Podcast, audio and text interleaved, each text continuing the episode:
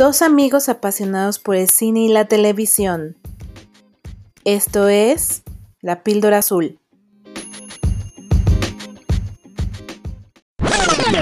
Hola, bienvenidos a la toma número 14 de La Píldora Azul. Como cada semana estamos aquí André Osornio y una servidora Cintia G. Amigo, ¿cómo estás? Muy bien, ¿tú cómo estás? Bueno, con frío, la verdad, ¿no? Creo que estos fríos de ya de la temporada nos están llegando a la garganta. Por eso me digo, creo que un poco ronco. sí, están espantosos. O sea, la verdad, si les he de confesar, ando en pants y calcetas de esas gruesas. Ya todo el bufanda, día. Así. De bufanda y así, porque sí está, está complicado. Yo estoy a dos de ponerme ya guantes, pero todavía no. Todavía voy a aguantar.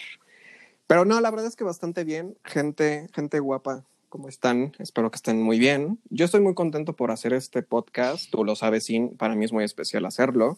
Porque figuran varias películas que son mis favoritas de la vida, ¿no? Dentro de estas. Y pues dinos, Sin, ¿de qué vamos a hablar el día de hoy? Sí, yo como tú lo decías, ya lo teníamos agendado hace bastantes semanas. Eh, y de lo que les queremos hablar hoy es de películas LGBT, eh, no sé qué más, ni, ni, me sé bien todas las demás. Ya nadie sabe cuántas son. Ya, sí, ya ni sé cuántas son, pero, eh, y bueno, específicamente de guiones adaptados, ¿no? Es decir, que existían antes en otra versión, no sé si es un libro o puede ser también una obra de teatro y que bueno, llegaron a la pantalla eh, grande em, o tal vez también a sistemas de streaming, ¿no? Porque esto, creo que no todas estas llegaron a, no. Al cine, ¿verdad? No. No, vamos a dar dos que de hecho justo nada más fueron para la tele, tal cual. Ok, ok. Pero, pues sí, como lo decías, ¿no? Son guiones adaptados que afortunadamente alguien se tomó el riesgo de hacerlos para el cine. Y bueno, antes de eso, sin te tengo que, quiero hacer como un paréntesis antes de que entremos a las películas, porque por fin, digo, les he de confesar a todos ustedes, por fin me animé a ir al cine y oh vaya experiencia ambivalente por lo que les voy a contar a continuación y espero que no les pase lo mismo. Para empezar, me di, la, me di la tarea de ir a ver El baile de los 41, la cual recomiendo ampliamente que la vean en el cine. Y ahorita les digo por qué. Que viene muy ad hoc el tema de hoy, ¿no? Digo, esta no, es, esta no es adaptada, sí es como guion original, ¿no? Mm, exacto. Sí, esta como que no entraría en esta categoría, pero aún así está dentro del contexto, ¿no? Que es este, las películas LGBT. Esta está enfocada a hombres. Ya haremos en algún momento eh, para mujeres, para trans y todo lo que podamos incluir aquí, ¿no? De, de esta categoría.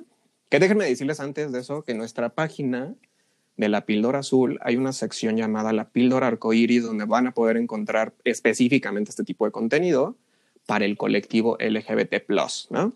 Pero bueno, déjenles cuento la experiencia. Pues ya voy muy feliz, después de no sé cuántos meses llevamos recluidos ya. ¿no? ya, nadie lleva la cuenta. No, ya, ya. Es una raya más al tigre ya, ¿no?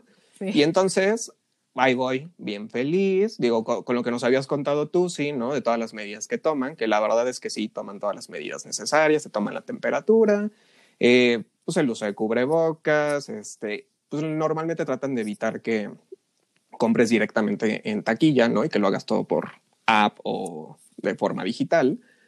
Pero, pues bueno, ya, llego al cine, muy feliz, voy a ver el baile de los 41, ahorita les digo por qué vale la pena que la vean. Pero me pudo haber me tocó el orangután, el peor orangután que me pudo haber tocado en mi regreso al cine. Por un lado, son de estas personas que yo no sé si nadie les dijo que en el cine es para quedarse callado, ¿no? Entonces digo, mientras estaban los cortos, todo muy bien. Digo, el tipo seguía mandando mensajes de voz con un compa, ¿no? Porque así le decía. Y entonces ahí estaba mandándole mensajes de voz ah, con un volumen bastante alto. Pero dices, bueno, están los cortos. ¿Qué? Lo entiendes un poco, ¿no? Yo ya estaba. Ah, no, pero para empezar, digo, los que no han ido al cine, digo, y tú sí, pues también lo sabes, ¿no? Te sientan dos butacas sí, dos butacas no, dos butacas sí, o algo así más o menos, ¿no? Ajá, ajá. Pues obviamente yo en la fila que escogí, eh, pues yo iba solo, ¿no? Entonces me senté, pues que la, la de al lado quedó libre, pero las dos de al lado de mí, del lado izquierdo, estaban bloqueadas, obviamente, ¿no? Pues el tipo se sentó después de esas dos con la chica con la que iba, iban cuatro personas, ¿no? Entonces, pues no se podían sentar juntos, se sentaron dos, no sé por qué los otros acompañantes se sentaron como dos filas adelante de él, este, pero se le ocurre al tipo decirle, ¿por qué no se sientan aquí al lado? Y dije, ah, no, no, no, en cuanto me lo sientes aquí al lado, me paro a decirles a los de Cinepolis, ¿no? Le dije, bueno. Pues sí. Pero más, más congruentes los otros no se dieron a eso y pues ya se quedaron sentados en su lugar.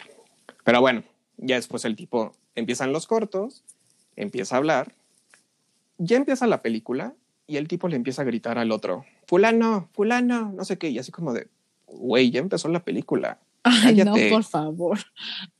Bueno, no, o sea, fatal, ¿no? Dije, bueno, ok, va. Ya durante la película, la verdad es que eso sí tengo una queja. Yo no sé si lo hagan precisamente por lo del COVID, pero el aire acondicionado está fortísimo. De verdad lo ponen a una temperatura muy baja, ¿no? Yo la verdad pues no me quité el cubrebocas durante toda la película pero pues mucha gente sí se le, pues tristemente sí se lo quitan, ¿no? Incluyendo al orangután de al lado, que justo empezó a, estornudar, empezó a toser. Dime tú si se cubría la boca, desde luego que no, ¿verdad? El señor. No, no pues así como lo describes. No, no, no, no, no, no. Y entonces, en algún momento de la película, no sé cómo vuelto a verlo, ya ven cuando se suena la nariz con la mano. No. Se suena la nariz con la mano y lo avento al piso. Y yo así de, güey, neta, o sea, eso es como que ya ganas de joder, ¿no? Porque estamos viviendo la situación que estamos viviendo. La gente no salimos por para evitar toparnos con gente inconsciente como este tipo y va y lo hace, ¿no? Y eso fue una parte. Obviamente ya cuando salí, yo estaba que me llevaba la, ¿no? Que me llevaba el carajo, ¿no? Entonces pero no, ya casi, eso ya lo hizo casi al final de la película. La verdad es que ya era el momento cumbre y no me quería salir, ¿no? Eh, no me quita el cubrebocas también justo por eso. No se lo quiten, manténganlo toda la función. Sé que es incómodo, pero manténganlo por precaución también y por respeto a los demás. Y entonces, ya obviamente, ya cuando acabé la función, salí y le dije al de la limpieza de, oye, en la fila donde yo estaba sentado, el tipo hizo esto, así que por favor, limpia bien donde esté sentado ese señor, ¿no? Este, digo, ya ya sabrá Cinepolis si lo hizo o no, ¿no? Espero que sí. Pero bueno, eso fue una parte como la parte higiénica. Yo de verdad, esto sí se los digo, chicas, amigas, no obliguen a los hombres heterosexuales a ir a ver este, a ver este tipo de películas si van a estar haciendo comentarios como los que yo toda la película me topé. El baile de los 41 precisamente habla de la represión en la homosexualidad en tiempos del porfiriato y me dio un poco, les, por eso les decía que era ambivalente. Disfruté tanto la película, por un lado, pero darme cuenta que en 2020 tenía un tipo tan homofóbico como el que estaba al lado de mí, que empezó la película, les decía que, estaba hablando, ¿no? Y que el tipo así de, fulano, fulano, no sé qué, este es el baile de fulano, ¿no? Y así, uno usándolo como burla, ¿no? Y después, bueno, pues da igual, ¿no? Todos son maricones. Y yo así de, ok, comentarios como puto, maricones, toda la película haciéndolo en las escenas que iban pasando.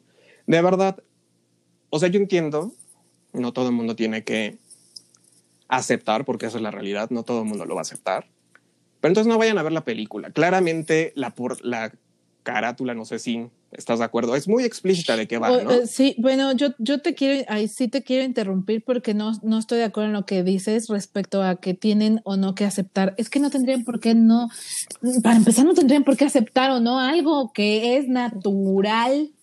¿Sabes? Sí, claro, claro. O sea, ni siquiera es como que tuvieran que, o sea, en el, en el deber ser de las cosas, ni siquiera es como que tuvieran que tener que hacer algo como aceptarlo porque no hay nada que aceptar, así son las cosas, así ha sido siempre, o sea, porque además una preferencia sexual no es algo que exista de X años para acá, eso ha existido toda la vida.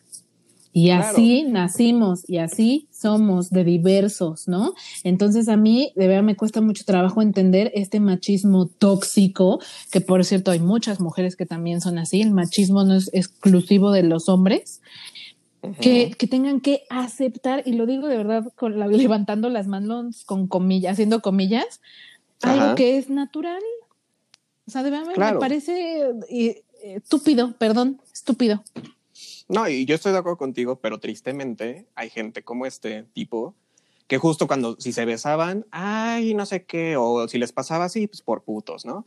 Y era como, ok, ¿para qué vienes a ver la película? La verdad es que ganas no me faltaban de hacerle un comentario. Desde luego lo volteaba a ver con cara de, ¿qué te pasa? ¿No? Sí. Pero no, no, no me iba a poner, porque créanme, quienes me conocen saben que soy de los primeros que levanta la voz cuando este tipo de cosas pasan, pero no les iba a amargar la situación a los demás que estaban disfrutando la película, como él ya me la estaba amargando a mí. Para mí fue una lección de la, de la vida, porque justo y tantos meses que me había guardado, salgo a ver esta película que me encantó a mí la película. Yo se la disfruté mucho. Eh, y me topo con este tipo, un tipo homofóbico que fue a ver una película claramente porque lo obligaron a ver la película, ¿no? Y entonces fue como un contraste de ver la película que es como de época, ver que en 2020 las cosas no han cambiado. Y triste, me, es triste, y hasta lo digo con un poco de tristeza y coraje, ¿no?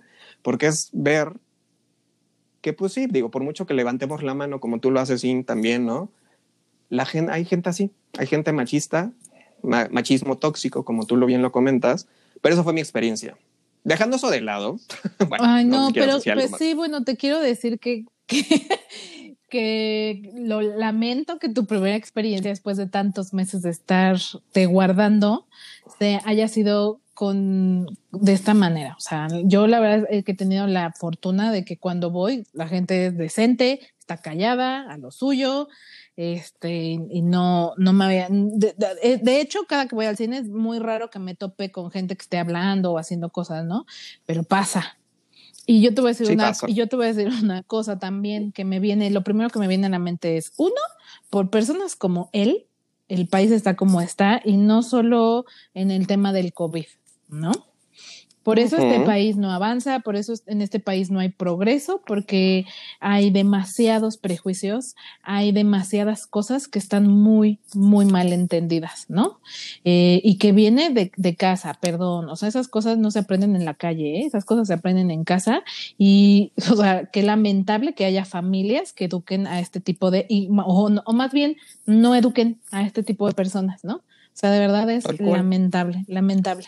Eh, y, pues sí, lamento mucho que te haya, te hayas tenido que topar con un tipejo como este, porque de verdad qué desagradable. O sea, no solo los comentarios, sino también su manejo. O sea, qué asco. O sea, de verdad, que se empiece a tornudar y, lo que dices que hizo, o sea, asco. O sea, pobre de la tipa que, o sea, si era su novia, esposa, whatever, o sea, qué asco, pobre. Ay, no, pero aparte la tipa le festejaba y le reía yo, güey, o sea, de verdad que qué molesto, ¿no? Sí. O sea, para alguien que hace este tipo de cosas se necesita alguien que lo aliente, como esta tipa, ¿no? O sea, o sea, ¿qué tal para cuál? ¿No? Exacto. Y digo, y lo llama orangután, creo que los orangutanes seguro son más limpios ah, que él. seguro, y más educados también. discúlpenme, queridos orangutanes, por, por haberlos involucrado, pero...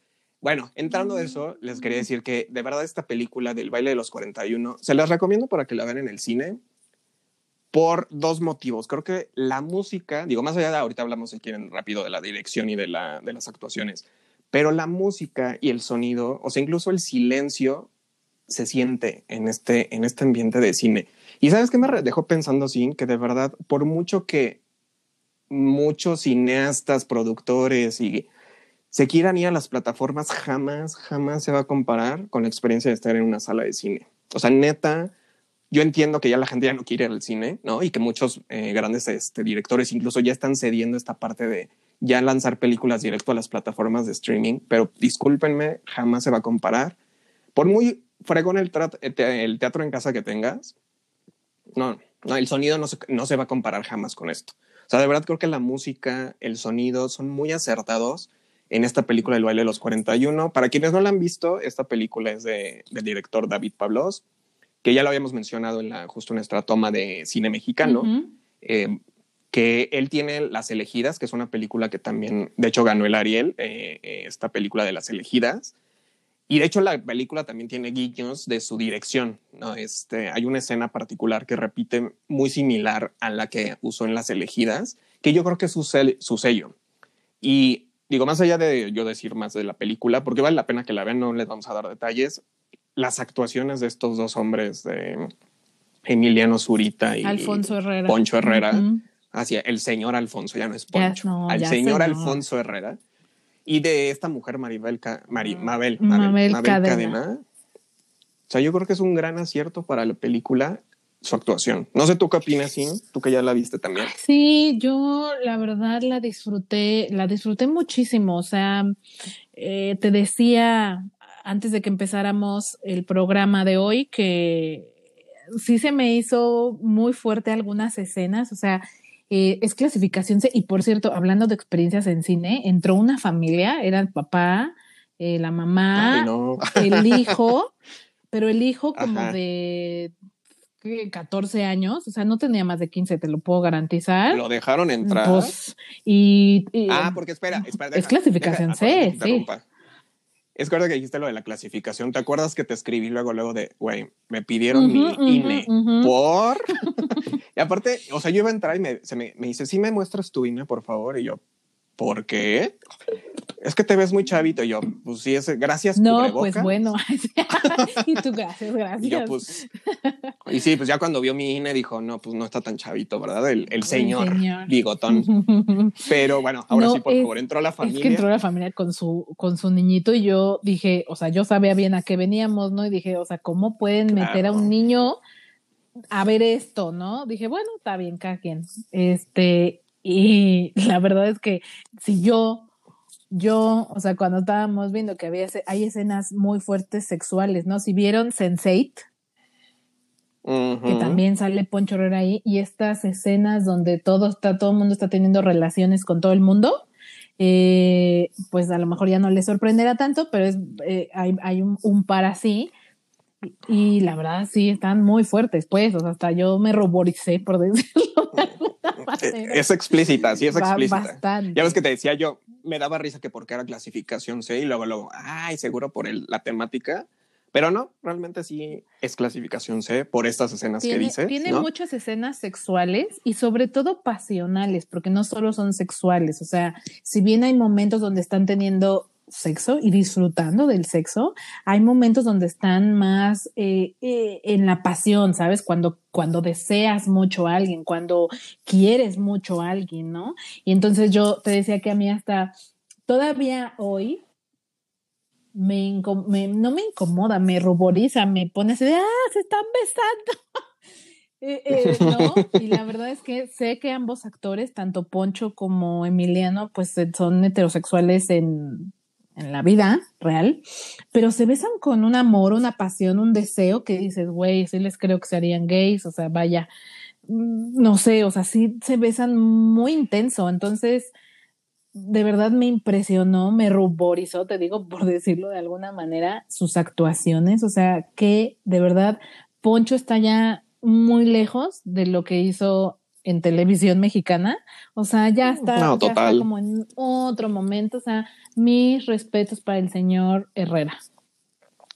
La verdad es que sí, eh, o sea, sí, si la gente piensa que va a ir a ver a, al chavito de RBD, nada que ver. O sea, la verdad, es, pero lo que te dice, creo que la dirección, David Pablos, yo te, te voy a confesar honestamente y lo, lo digo públicamente por si algún día me escucha el señor David Pablos.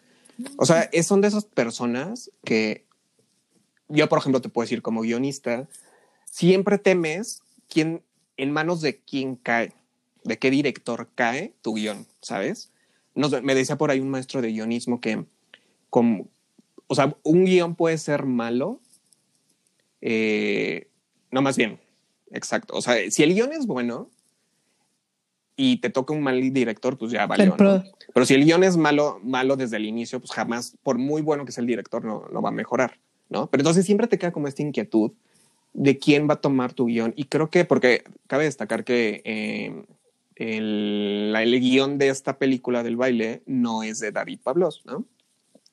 Lo que hizo con el guion para mí fue algo tan bonito. Yo te decía que salí de la función con un sentido. Es una película lenta, sí es lenta, discreta. O sea, creo que es un tono discreto dentro de lo que cabe, ¿no? Porque como tú decías, es explícita en muchas situaciones pero emocionalmente es discreta porque no, no sé cómo describirlo, pero creo que hay una, es muy el tono de David.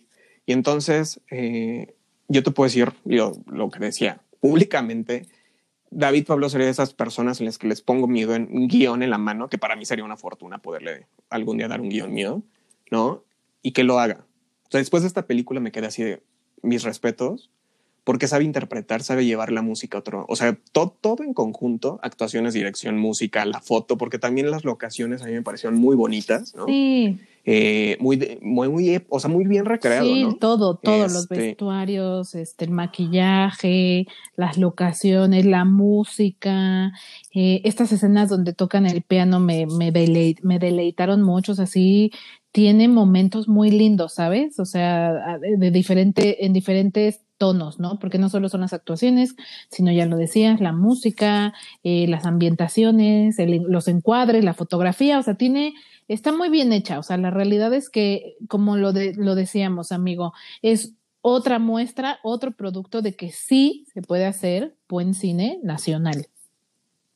Exacto. Sí, la verdad es que, y digo ya nada más para cerrar, para no clavarnos tanto, porque este no es el podcast de esta película, pero justo eh, creo que es eso, es una película bien hecha que vale la pena que te, que justo como tú lo dices, es, hay cine de buena calidad que vale la pena que otras personas vean. De hecho, creo, por ahí leí en alguna nota que ya es la, después de este fin de semana quedó en segundo lugar de taquilla nacional, ¿no?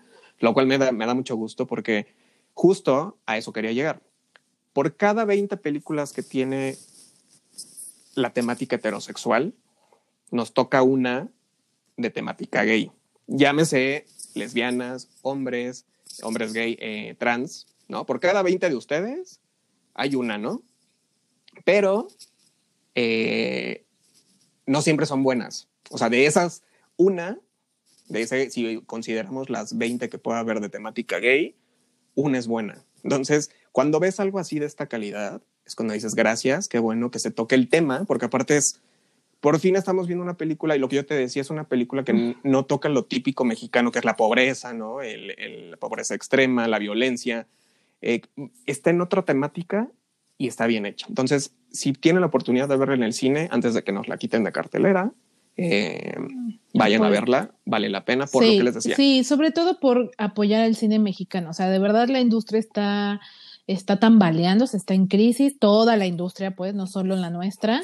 Eh, y bueno, a reserva de lo que piensen o no, de si está bien o no está bien ir al cine y el COVID y etcétera, etcétera, etcétera, de veras, dense una oportunidad, apoyemos el cine mexicano Qué buenas actuaciones, qué buen guion. Estaba leyendo que es de Mónica Revilla. La verdad no conozco más de su trabajo, pero creo que el guion es bastante afortunado. Yo lo único que tengo que decir en, en contra sería que quizá el ritmo es un poco lento. O sea, de repente sí se te hace un poco pesada, pero mm, vale muchísimo la pena por todo lo que ya dijimos. De verdad, eh, véanla.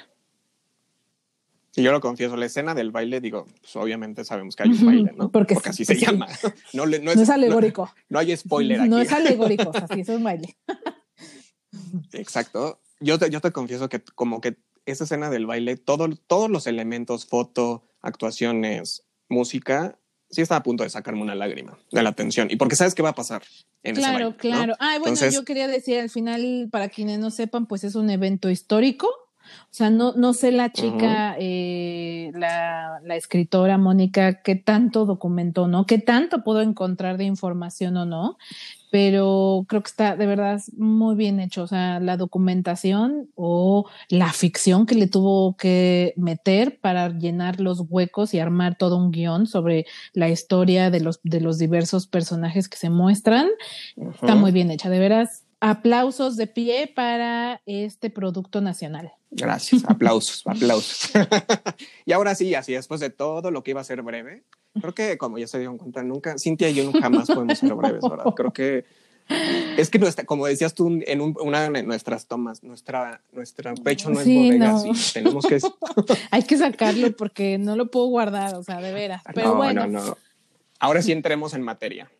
Así que, venga, Sí. Muy bien, Ah, la primer película, bueno, de entrada les decimos que van a ser, elegimos cuatro títulos, no sé si ya lo habíamos dicho, pero lo corroboro. y del primer título que queremos hablar es Los chicos de la banda, The Boys of the Band, me parece en inglés, literalmente traducido. Esta versión específicamente de la que queremos hablar es de Netflix, que salió este mismo año. Eh, es eh, dirigida por Joe Mantello y producida por Ryan Murphy, que es muy conocido eh, y reconocido en la comunidad. La verdad es que sí, sí está como involucrado en muchos proyectos que tienen que ver con la temática. Y me limito a decirles la sinopsis, que tal cual es una reunión de amigos gays celebrando un cumpleaños y son sorprendidos por un invitado eh, que no tenían contemplado y además en medio de la fiesta que están llevando a cabo, un juego los hace afrontar sus verdades y sentimientos reprimidos, todo esto situado en el Nueva York de 1968. Así es. Pues mira, decías justo que Ryan Murphy es muy conocido en el colectivo, pero para quienes no sepan quién es este señor Ryan Murphy, y ahorita me dirán si no es no solo en el colectivo gay, sino en muchas cosas. Él produjo, bueno, él, es el responsable de haber creado Nip Tuck, eh, mm. Glee, The New Normal, todo eso para televisión. Esta gran serie de la cual en algún momento vamos a hablar, que es Pose, justo sobre eh, unas chicas trans. The Politician, que igual es de Netflix, eh, bastante peculiar la serie. Igual ha hecho, hizo American Horror Story, American Crime Story, y en el cine, aparte de estas películas de las que vamos a hablar, él escribió y dirigió la película Eat, Pray, Love o Comer, Rezar, Amar, que, donde sale Julia Roberts, que yo creo que muchas personas identifican ¿Produjo? Escribió y dirigió la película. Ah, eso no sabía, fíjate. Mira, qué detalle. Qué cool, qué cool. Digo, yo lo, ¿sabes de dónde lo ubico yo muchísimo? De Glee, porque soy súper fan de Glee, o era, ¿no? A mí me encantó mucho esa serie. Eh, también sabía que él había sacado American Horror Story, pero no me sabía toda su trayectoria y me sorprende mucho porque eh, Comer, Rezar y Amar es de mis favoritas. O sea, amo esa película. Es una, esa sí la tengo que ver como una vez al año para darme mis píldoras de, güey, sí se puede, tú puedes, sigue adelante. Oh, sigue, sigue. Ahora, ¿qué vas a querer en la vida? Eh, em, empodérate, empodérate. O sea, sí se puede. es una buena película, la verdad. sí, Love. Ya, ya haremos también algún momento sobre Julia Roberts o ese tipo de películas. Pero ahorita, bueno, no nos desviemos porque si no nos vamos a volver a desviar del tema. de esta, esta, pues dime, dime tu cine. O sea, para empezar hay que, hay que aclarar que esta ya había es una obra de teatro. Eh, la obra de teatro justo eh, es bastante aclamada en Broadway, de hecho, ¿no? Se han hecho varios. ¿en qué, año, ¿En qué año salió? ¿O se estrenó la, la, obra? En 1970, me parece. Creo que fue. Este, ah, no, perdón. 1970 fue cuando ya habían hecho una adaptación al cine.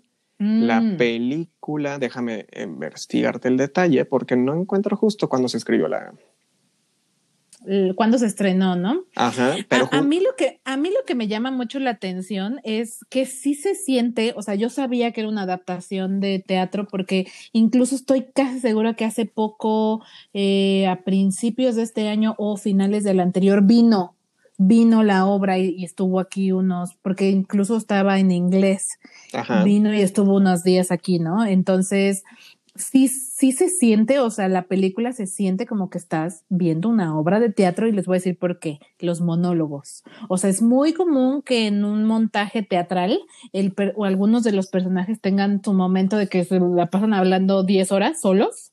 Este, y eso es muy, un recurso del, del teatro, ¿no? O sea, es un recurso mucho de teatro que en la película mantienen, ¿no? Y entonces la película sí se siente trasladada de, como si estuvieras viendo una versión para, para televisión, pero de una, literalmente de una obra de teatro, ¿no? Exacto. Ya tengo aquí el dato y es, de, hecho la escribió Mark Crowley en el 68 y él mismo creó el guion para esta eh, película, justo la de Netflix.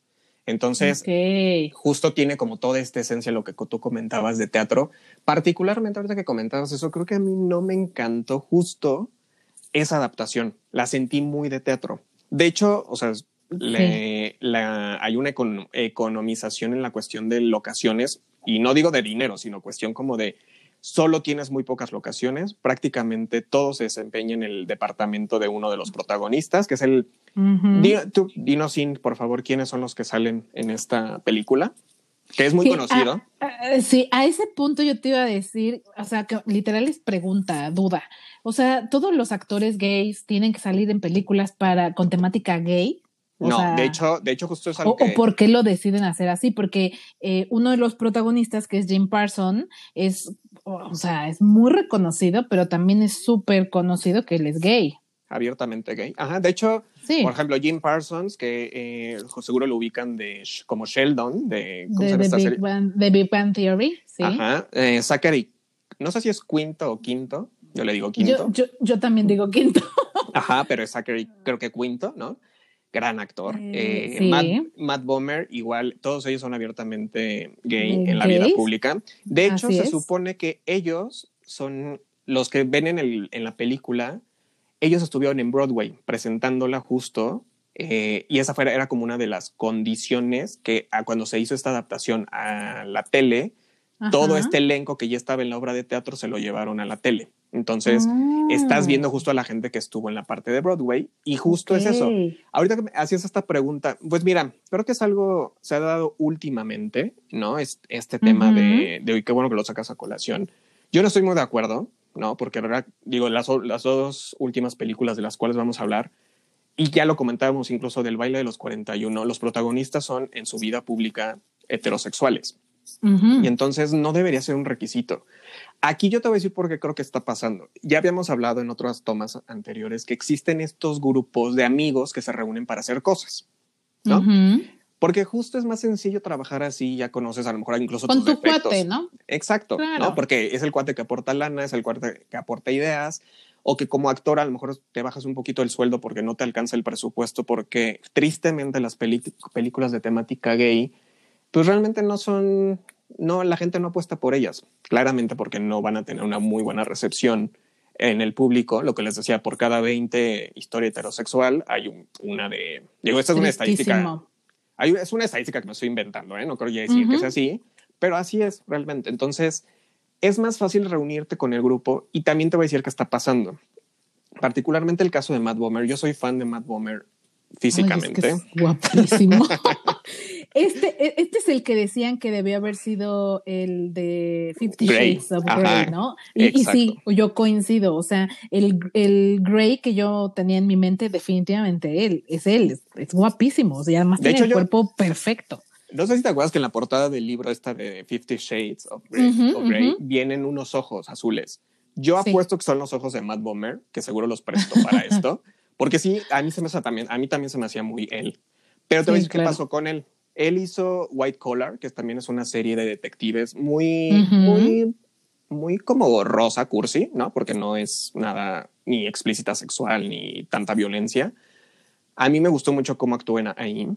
Él no había salido del closet públicamente cuando estaba haciendo White Collar. Mm, Luego salió del closet, se casó y, después adoptó hijos. Yo no sé si eso había tenido que ver con que cortaron la, la serie, pero una vez que Matt Bomer salió del closet, y eso pasa, y es, me da muchísima tristeza que eso pase, la gente empieza a etiquetar. Y entonces el comentario de, ah, digo, tú lo dijiste hace rato, ¿no? Hasta le crees que es gay, que sí, que sí es hetero, ¿no? En este caso, por ejemplo, Matt Bomer ha interpretado eh, papeles heterosexuales. Claro. Y el comentario es, ay, sí, sí le crees que es hetero. discúlpenme, gente, y ahí sí lo voy a decir con estas palabras, no sean ignorantes, porque esto es actuación. O sea, de verdad, ¿ustedes creen que el actor que está representando un violador en su vida real era un violador? ¿O el que era carnicero era un carnicero? O sea, son actuaciones, la gente investiga. Ahorita les iré dando más detalles. Se prepara. Exacto. Pero entonces, ¿qué fue lo que pasó? Hollywood empezó a vetar a este tipo de actores, los que son abiertamente eh, gay, y eso sigue pasando en la televisión y en el cine en todo el mundo. Te creas esta parte de ya no puedes participar en otros proyectos porque pierdes credibilidad, ¿no? El comentario bastante tonto que me parece de, ay, qué desperdicio de hombre, es, perdón, pero si yo dijera qué desperdicio de mujer, pues suena feo, ¿no? Y ahorita me tacharían de machista. Pues lo mismo pasa al revés, ¿no? Es homofóbico. Pues la verdad, ¿no? no, pues sí, o sea, suena muy tonto cuando lo dices así. Ahora te escuchaba decir sobre eh, que te preparas y que eso más bien habla de tu talento como actor. A mí Jim Parsons me encanta como Sheldon, pero hasta ahí. O sea, yo no le creo ninguna otra cosa que le he visto, ¿sabes? O sea, me cuesta mucho trabajo creerlo. Y yo me topé hace poco, por cierto, o sea, sí quiero hacer como el paréntesis. Ajá. Hace poco vi una película en donde él está casado y tienen un hijo y es como una, problemática familiar, no está casado con una mujer y tienen un hijo y hay una problemática familiar y me costó mucho trabajo comprársela, ¿sabes? La verdad es que como creo que él es Sheldon, o sea, realmente no es que no haya creado un personaje, él es Sheldon. Particularmente, qué bueno que tocas ese tema también. Sí. En esta película y en la otra que vamos a decir después de esta, Jim Parsons tiene este gran tema que justo es eso, como tú decías. Creo que Sheldon pero no creo que sea Sheldon, creo que más bien su personalidad tiene cierta neurosis y cierta... como muy de él, ¿sabes? ¿No? Eh, sí, entonces, probablemente. Porque en esta justo de los chicos de la banda y en la de Normal Heart, que es la siguiente que vamos a mencionar, tiene esta neurosis. Entonces creo que más bien es el actor, como que le cuesta trabajo desprenderse y tiene grandes momentos, pero hay neurosis. ¿no? Ajá, exacto. Con, como Sheldon creo que la hizo genial, ¿no? O sea, si le compras que es este, esta persona introvertida, medio torpe, emocional, ¿no? Y de social, ¿no? No, que tiene pocas habilidades sociales y probablemente tenga algún, algún, algún trastorno, ¿no? O sea. Seguro. Eh, sí. Entonces, eh, cuando lo vi en esta película, vi a Sheldon. Es que es eso, justo a mí también me pasó lo mismo. Pero creo que, por ejemplo, si tú ves a un Zachary Quinto que no, bueno, Es que, eh, eh, no, es que bueno, estás hablando de cosas muy diferentes. O sea, Zachary, Zachary sí está cañón. Yo no sé si tú lo ubicas a él como uno de los villanos en la serie de Heroes. Sí, claro. que lo amas ahí, o sea, neta le compras que es este villano. un villano malévolo, perverso, o sea, sí, lo hace muy bien y de hecho también este, tuvo un papel en Star Trek, las últimas películas que se adaptaron a cine, y también lo hace bastante bien, o sea, sí se la crees, pues. O sea, y, Matt Bomer. Sí, aparte, sí, sí, sí. Y Matt Bomer, eh, otro, yo menciono estos tres porque creo que son como los el centro, los más famosos, ¿no? Además, además los más famosos de todos ellos. Digo, Matt Bomer, aparte de ser un, un Ken de carne y hueso. Eh, eh, el, señor tiene una variedad de personajes que de verdad, desde White Collar hasta esta serie que les recomiendo, The Sinner, de verdad él, él emocionalmente se trastoca muy cañón para hacer estos personajes. Justo en The Normal Heart, eh, ahorita que hablemos de ella, destaca muchísimo su, actuación. Aquí en esta de, los chicos de la banda creo que estuvo muy vainilla, ¿no? O sea, creo que ni fu ni fa creo que era como un bonito hombre parado ahí, ¿no?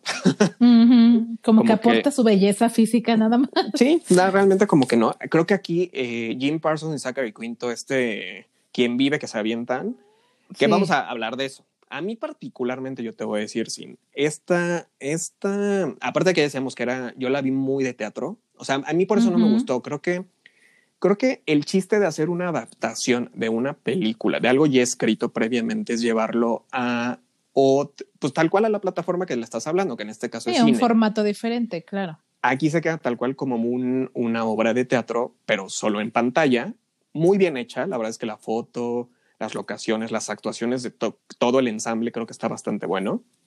Eh, a mí esa parte no me convence. Y aparte, yo sí siento que caen mucho en el cliché de ciertos eh, comportamientos del colectivo, ¿no? Tú me lo comentabas cuando la habías visto, que particularmente el personaje que justo hace, iba a decir Sheldon, ¿eh? pero bueno, es Jim Parsons, que es el, hace el personaje de Michael, que es el protagonista, es un hombre resentido con la sociedad, ¿no? Pues sí, por, por, por, por, tener que vivir este, de cierta manera escondidos, por no poder, eh, porque creo que lo que yo entendí ya hablando un poco de mi opinión, es que eh, al final ninguno de ellos, o, todos ellos salieron del closet muy grandes, ¿no? Incluso creo que lo hablan literalmente en alguno de los diálogos, ¿no? Eh, y todo lo que tuvieron que atravesar, todo lo que una persona homosexual tiene que atravesar en el momento en el que decide confesar abiertamente que su preferencia sexual, ¿no? Exacto. Entonces creo que hay, siempre he pensado que hay dos maneras de afrontarlo. O te empoderas y te plantas y dices, me vale lo que opinen, este soy yo, o te vuelves un resentido social. Y todos los demás son malos porque te tratan mal, porque no te entienden, porque no te comprenden y entonces estás medio amargadón, ¿no? Exacto, era lo que te comentaba, es esta, digo, a nivel ya de psicología profesional, el tema del bullying, por ejemplo, ¿no? O sea, el tema del bullying tiene que ver que te, lo que yo te decía, el personaje particularmente de, ¿por qué le quiero decir Sheldon? ¿Ves? bueno, así lo ubica la gente. el personaje de Jim Parsons, sí. Eh, él ataca para que no lo ataquen. Y entonces, esto es algo muy del bullying. De hecho, la gente homofóbica, cuando era lo que decía, ¿no? La gente homofóbica ataca justo porque ve reflejado en el otro lo que él siente. Y entonces prefiere, como no lo acepta, prefiere atacar, ¿no? Para evitar que lo ataquen antes. Es como... Sí, uy. Y los gays, perdón, perdón, pero sí son súper filosos con sus comentarios, ¿eh? Como él. Algunos, algunos, algunos. Sí, creo que es que justo es eso. Creo que es, por ejemplo, esa percepción que tú tienes. Y si es el cliché, y eso es a mí algo que no me gusta. Las siguientes películas, las dos últimas, creo que es lo que me gusta, que no caen en este, en el escenario común de la comunidad, del colectivo. A mí no me encanta, por, yo, o sea, yo te puedo decir, a mí la historia no me gustó tanto, ¿no? O sea, creo que yo no termino de entender por qué si estás celebrando un cumpleaños, vas a la casa de una persona tan amargada que te va a amargar la fiesta, ¿sabes? O sea, como que a mí no me termina de cuajar. amigo, todos, todos tenemos un amigo. Mala copa. no, más bien, todos tenemos un amigo que es, con el cual es difícil tratar. O sea, que tiene una, una personalidad compleja. O sea, si no es porque es amargado, es porque es un sobrado, y si no es un sobrado, es porque es un pesado, y si no es un pesado, es eh, you name it. O sea, la verdad es que no importa la cualidad, siempre, siempre tenemos un amigo que, aunque eh, digamos, en resumen, que es difícil tratar y que es tu amigo y lo aprecias y casi, casi que te lo soplas, porque si no te lo soplas tú, ¿quién se lo va a soplar, no? O sea, es tu amigo al final del día, ¿no? Yo creo que todos tenemos en nuestra lista de, de contactos del teléfono una persona que es así. Puede ser, pero sabes, es que no, o sea, y si tú no, la tienes, ese eres tú. sí, seguro. Justo fue lo que pensé que seguro de decir soy yo. Exacto. Y si ustedes no la tienen, entonces ustedes son los que son difíciles de tratar. Así, deja de estarme quemando con la sociedad. ¿sí? No, no, no. Gente, yo soy bastante. Gente, gente, yo. Soy muy light. Soy muy light. No, la verdad es que no soy light. Como claramente han podido ver, no soy light.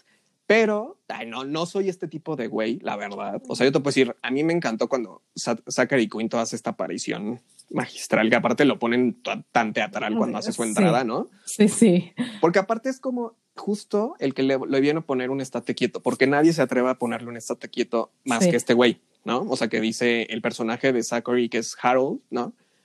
Llega con todo, que también sabe que él también trae muchos issues, ¿no? Y hasta se lo comentan entre ellos. Pero a lo que no, a lo que voy es, yo sé que esto sí es muy común y me ha tocado ver cómo se llevan este grupo, ciertos grupos de, de hombres gay entre ellos, sí se avientan estos comentarios. O sea, sí es muy realista, yo no digo que no, porque sí pasa esto, pero a mí particularmente no me encanta esa dinámica, ¿no?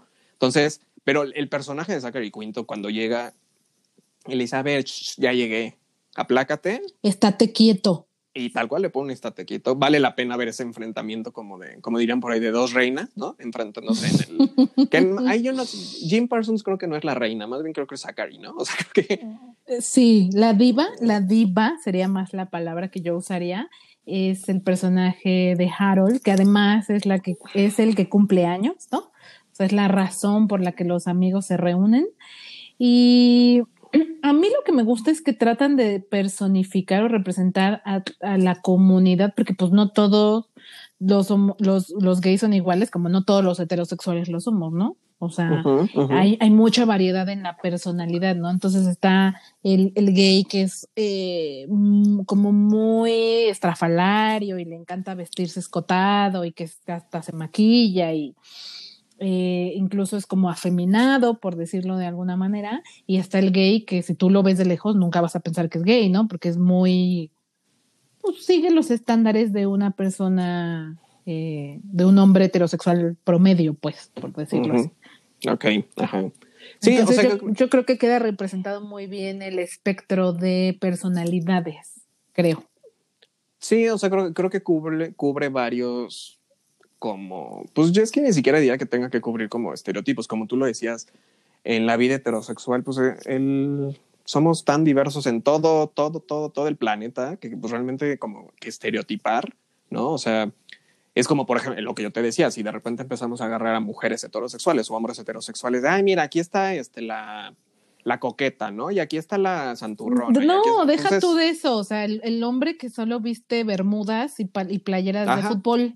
Así, tal cual, no, no es un tema de tu preferencia sexual, es un tema de que somos muy diversos y así como dentro de los heterosexuales hay personalidades y estilos muy diversos, también en la comunidad, ¿no? Totalmente. Entonces creo que es un buen, buen, buen producto, ¿no? O sea, yo lo que te decía es una película bien hecha, foto, las actuaciones. Ahí sí yo en actuaciones creo que todos, todos, no hay uno que no actúe bien. ¿No? Hasta el chico este que es como el chichifo que contratan, el prostituto que contratan. El tonto, ¿no? que, era muy tonto, que sí le crees que es muy tonto. Sí, actúa súper bien el chavito, ¿no? Entonces, vale la pena. Yo no podría decir que es mi de mis favoritas, la verdad es que yo lo digo, no va a ser de mis favoritas por estas cosas que yo les digo, pero vale la pena que la vean. Yo, yo estoy de acuerdo contigo, creo que entorpece un poco que la adaptación la trasladaran mucho en formato de teatro.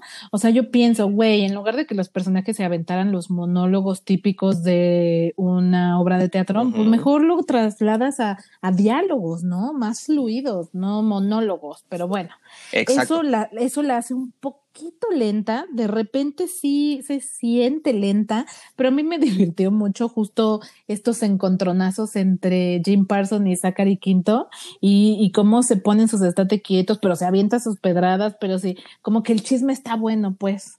No, sí, la verdad es que, mucho. Sí, porque entre líneas te van dejando ver todos estos issues que traen ahí guardados, ¿no? Y que sí les pegan, ¿no? O sea, desde un Jim. ¿no? O sea, el Jim, ¿no? Que le dice que tú, tu cara de acné, ¿no? Llena de acné y que gastas tanto. Y el otro diciéndole, tú que estás endeudadísimo con ropa de diseñador, pero que debes todo en las tarjetas, ¿no? O sea, está, o sea, está genial, la verdad, el encontronazo entre ellos dos. Yo te digo, para mí fue favorita, sí, me encantó cuando hace su aparición y Quinto. La verdad es que la tienen que en ver. Diva. Sí, porque aparte la música, la entrada, ¿no? Ya saben, no les digo más. Su actitud también, o sea, la, actitud que tiene, increíble, de verdad, en actuaciones es buena. Quizá, como bien dices, no es la mejor adaptación, pero creo que como, o sea, como historia es, es una buena historia. Pues. Exacto, y esta es una original, original de Netflix, entonces la pueden encontrar ahí y pues véanla. Y ahora todo lo contrario de una ejemplo de una muy buena adaptación es de la siguiente película que vamos a hablar. Así es, y nos referimos a una producción original de HBO que se estrenó en 2014 y se llama Un corazón normal, a Normal Heart. Esta película también es dirigida, bueno, en este caso es dirigida por Ryan Murphy. Eh, y eh, es protagonizada por Mark Ruffalo, Matt Boomer, eh, Julia Roberts y Jim Parsons también salen aquí. Y les cuento un poquito de qué va. Eh, la película habla sobre los inicios de la crisis del VIH, como saben. Eh, el boom de casos o contagios fue alrededor de la década de los 80 y estaba un poco más enfocado en la comunidad gay, ¿sí? Muchos de los casos se daban en esta comunidad. Y entonces un poco la película eh, se centra en los esfuerzos de activistas homosexuales y médicos que estaban muy involucrados con el tratamiento eh, y pues encontrar eh, justamente una cura o una manera de tratarlos y pues exponer un poco la verdad sobre la pandemia, ¿no? Y también solicitar ayuda del gobierno para que invierta en más investigación para poder encontrar una manera de ayudar eh, a detener o frenar tanto los contagios como una manera de encontrar un tratamiento, ¿no? Exacto.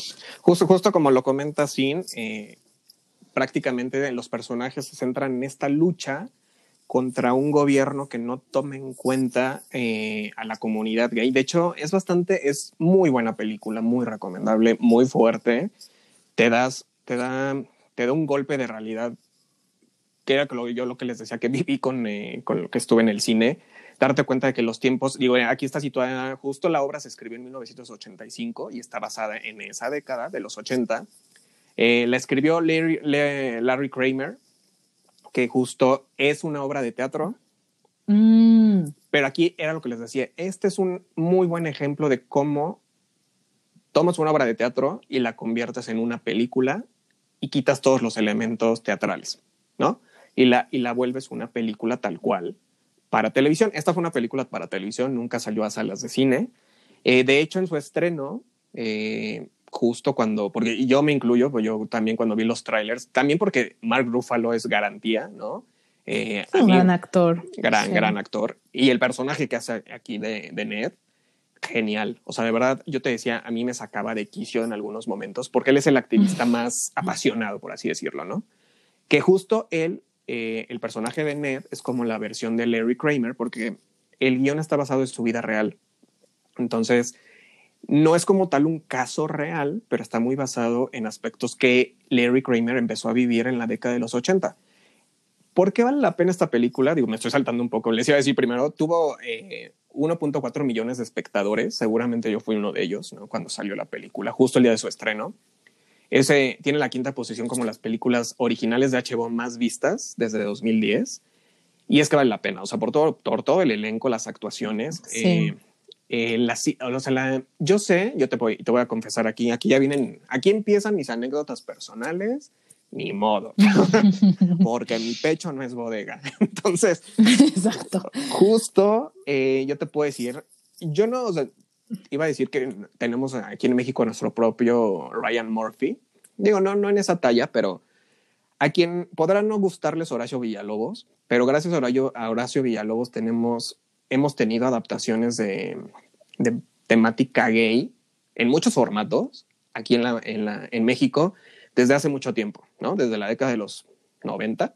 Hemos tenido justo, creo que desde Gallola y, y otros proyectos, Un Corazón Normal gracias a él llegó justo aquí a, la obra, al teatro. Yo fui a ver la obra de teatro. Antes de ver esta película, tuve la fortuna de verla.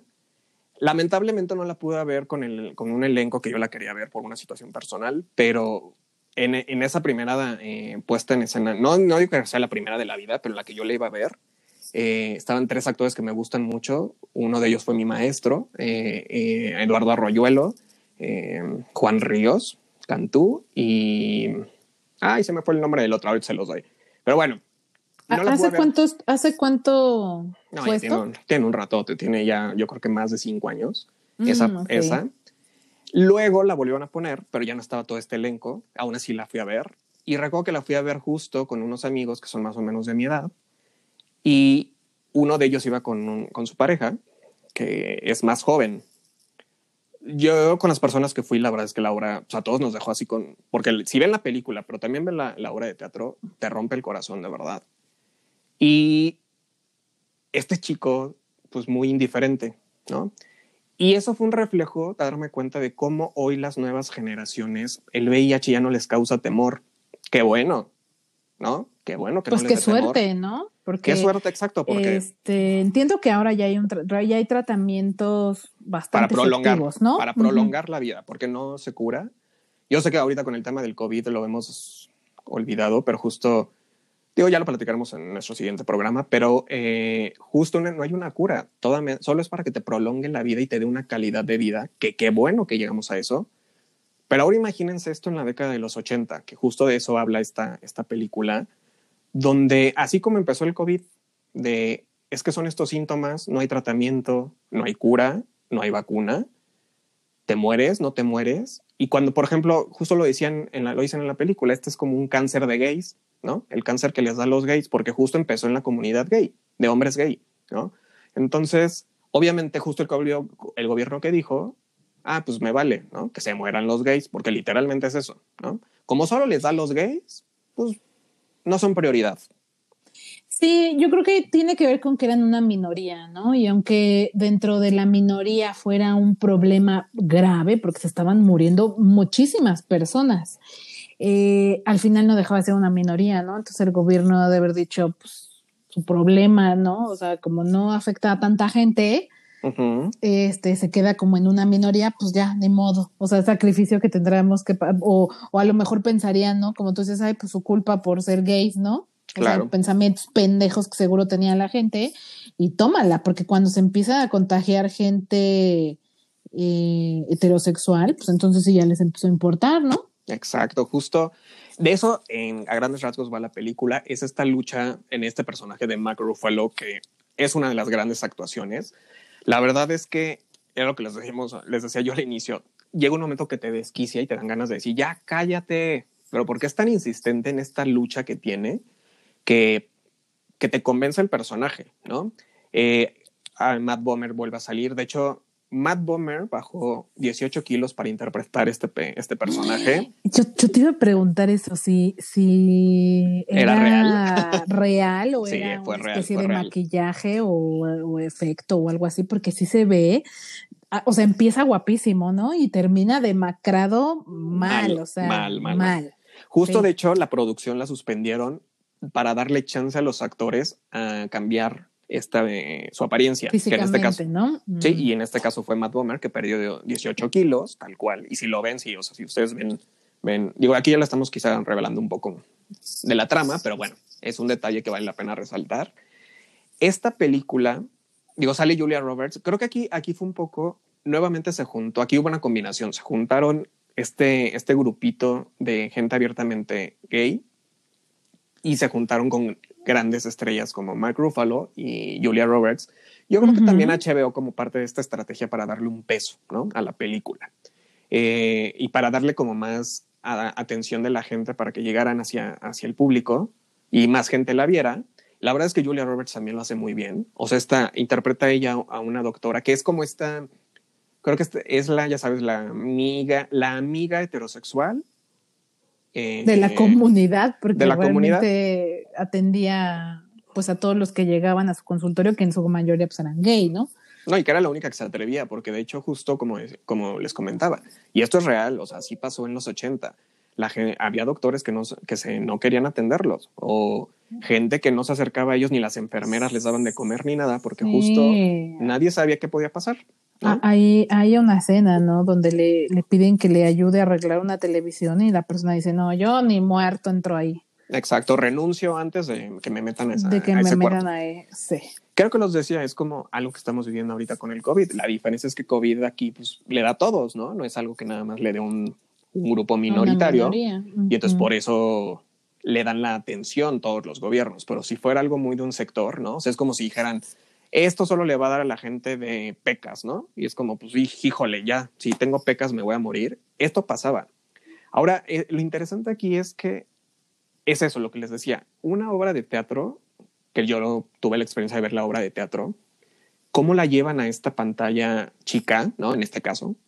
Muy bien. O sea, yo no sé si qué opinas tú en este tema de la producción, pero creo que no se nota que sea una obra de teatro, ¿no? No, no, esta en ningún momento se sienten estos monólogos que te digo muy característicos de, de los montajes en, en teatro.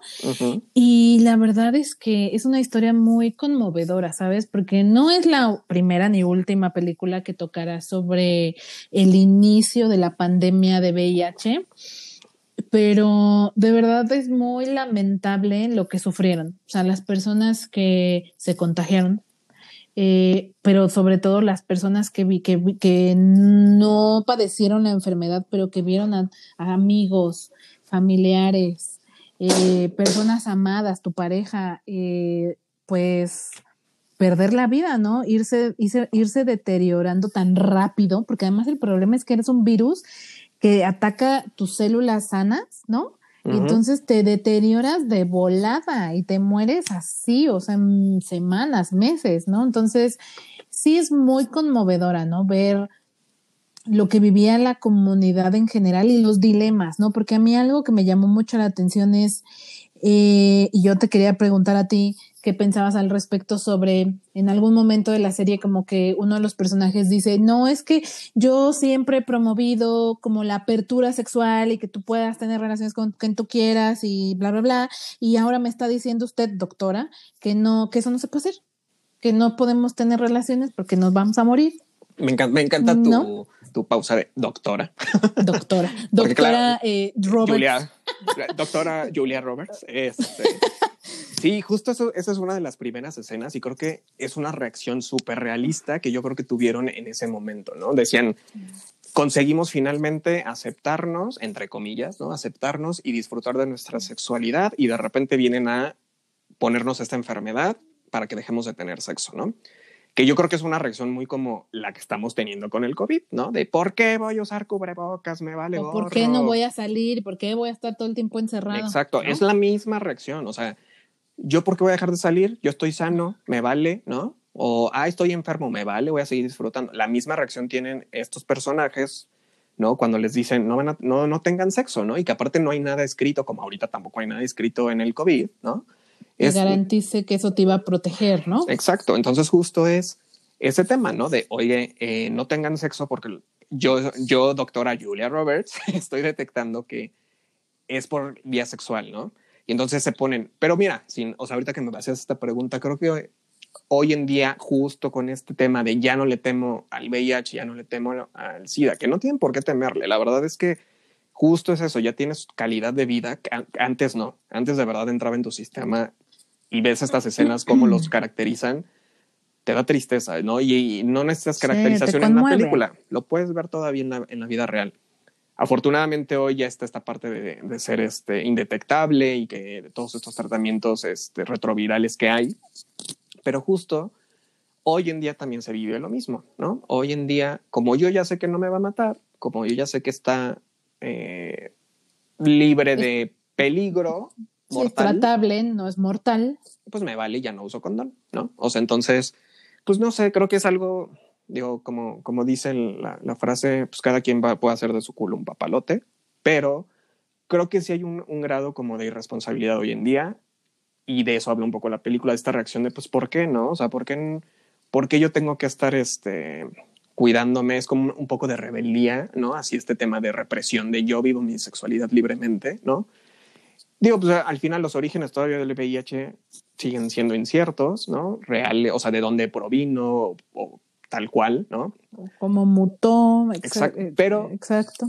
Pero pues sí, o sea, estas reacciones, a mí lo que me gusta es eso, que es muy realista en la película, que si te dicen en ese momento, no, pues ya no tengas sexo, a ver, por, ¿no? Si esto es lo único que me llena como hombre homosexual en la película, o bueno, en la cultura en ese entonces, es porque me lo vas a prohibir. Es un tema yo creo que polémico, pero que se retrata muy bien en esta película. Yo, digo, otro detalle que quiero darles, digo, fuera de esto, es que Brad Pitt fue uno de los productores ejecutivos, ¿no? Entonces realmente se fueron por pesos pesados de la industria, ¿no? O sea, no se fueron con cualquiera.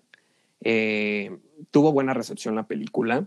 Vale la pena que la vean. Les, yo lo que les decía, justo es, es una obra de teatro, pero también tiene eh, una segunda parte para aquellos interesados, no una película, eso sí, no es una película. La obra de teatro tiene una segunda parte escrita por Larry Kramer, que es The Destiny of Me, que ya habla de la... Ned es el personaje principal, que es el que interpreta Mark Ruffalo en la película. Bueno, esta obra habla justo de la segunda parte de esta parte, ya en los 90, ¿no? De cómo, cómo vive el personaje de Ned todo lo que ya ha pasado después de este boom, como tú decías, del descubrimiento del VIH, ¿no? No, aquí, digo, nunca se, no se le ha dado tanto foco a la segunda parte, pero creo que esta primera es conmovedora. Es, yo, yo te podría decir que si esta lo hubieran sacado a salas de cine, probablemente sí hubiera competido por algún premio de la academia, ¿no? De los Oscars. Sí. Porque de, hecho, Matt Bomer ganó el Golden Globe como mejor actor de reparto por el personaje. Pero más allá de que pierda el eh, peso, es su actuación de Brad que es, te conmueve. Ya cuando está viviendo todo esto es wow, ¿no? Y la, y la película como tal ganó un Emmy como Outstanding Television Movie. Entonces yo creo que sí, sí tuvo la mala fortuna de no salir a salas de cine la película. de haberse pensado tal cual para, para la tele y eso la limitó un poco en cuanto al foco, ¿no? Que, la, que otras películas que vienen a continuación de las que vamos a hablar tuvieron, pero que esta no pudo. Pero vale mucho la pena, de verdad.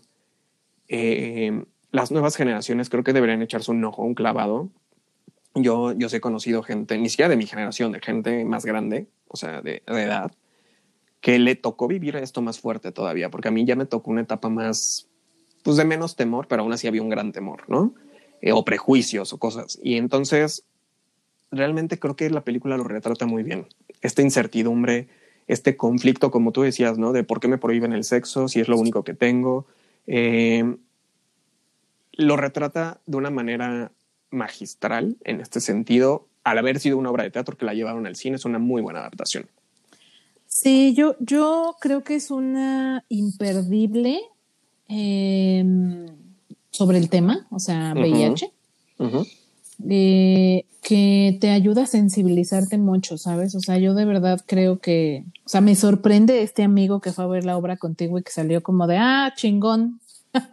porque, porque, o sea, para mí fue inevitable eh, sufrir con ustedes, ¿no? O sea, con la comunidad, con quienes se enfermaron, con la negligencia, con que les daban la espalda, ¿no? O sea, sí, sí te conmueve, sí te sensibiliza, ¿no? De que no, eh, tanto lo que sufrió la comunidad como, pues, lo difícil que es la enfermedad, ¿no? Entonces, para mí fue, es, es, un, es un trabajo muy bueno, un must de, de, de les decía, del tema, pero también como trabajo final, de verdad, es, una gran película. O sea, creo que eh, como producto final también eh, mis respetos, tanto para el guion como para las actuaciones, ¿no? Sí, y de hecho, o sea, quienes tengan la oportunidad de leer el guion de la obra de teatro, vale mucho la pena. De por ahí, yo, yo, pues sí, les confieso, tengo los guiones de las películas de las que vamos a hablar. Eh, los libros, ¿no? De donde viene el guion. Y entonces aquí justo viene la parte de Destiny of Me. Entonces creo que vale la pena eh, clavarse un poco con la historia. Y aparte, el señor Larry Kramer, o sea, yo, aparte en el DVD que tengo, justo viene una entrevista con él. Y se, se nota su lucha, ¿sabes? Esta lucha que sigue promoviendo eh, te conmueve. A mí me conmovió mucho ver el, esta entrevista que le hacen al señor que te dice, cuida los tuyos, cuida tu gente. Porque a él le tocó perder a alguien, ¿no? Realmente por esta enfermedad. Entonces, él como activista, a través de esta obra de teatro, fue lo que promovió en ese entonces, que justo fue cuando se estrenó la obra por primera vez ¿no? Eh, en teatro, y que hoy la tenemos en una película que, como tú decías, te sigue creando conciencia y no es, como decíamos, no es una lucha que se ha acabado, sigue la lucha. Y pues ya, digo, para no entrar en más tema sombrío, creo que podemos pasar a la siguiente película, ¿no? Sí. Así es, y a lo mejor está ya está más relajada, ya no es en un tema tan tan complejo como el VIH. El amor es complejo, Cintia, no me eh, vengas Bueno, no, sí, sí, sí es complejo, pero no es mortal, o sea, no es mortal. Aquí nadie se muere de amor, ¿eh? hay películas. como dice la Marta de baile, llorando y caminando, llorando y caminando. Y, y, viene taconada la Marta de baile, llorando y ah, pues caminando. Claro, claro. Entonces, eh, a mí, la verdad, esta es una película que no tiene tantos años que se estrenó, es de 2017, se llama Call Me By Your Name o Llámame por tu nombre, que creo que aquí en México de hecho se estrenó como Call Me By Your Name. Ojalá.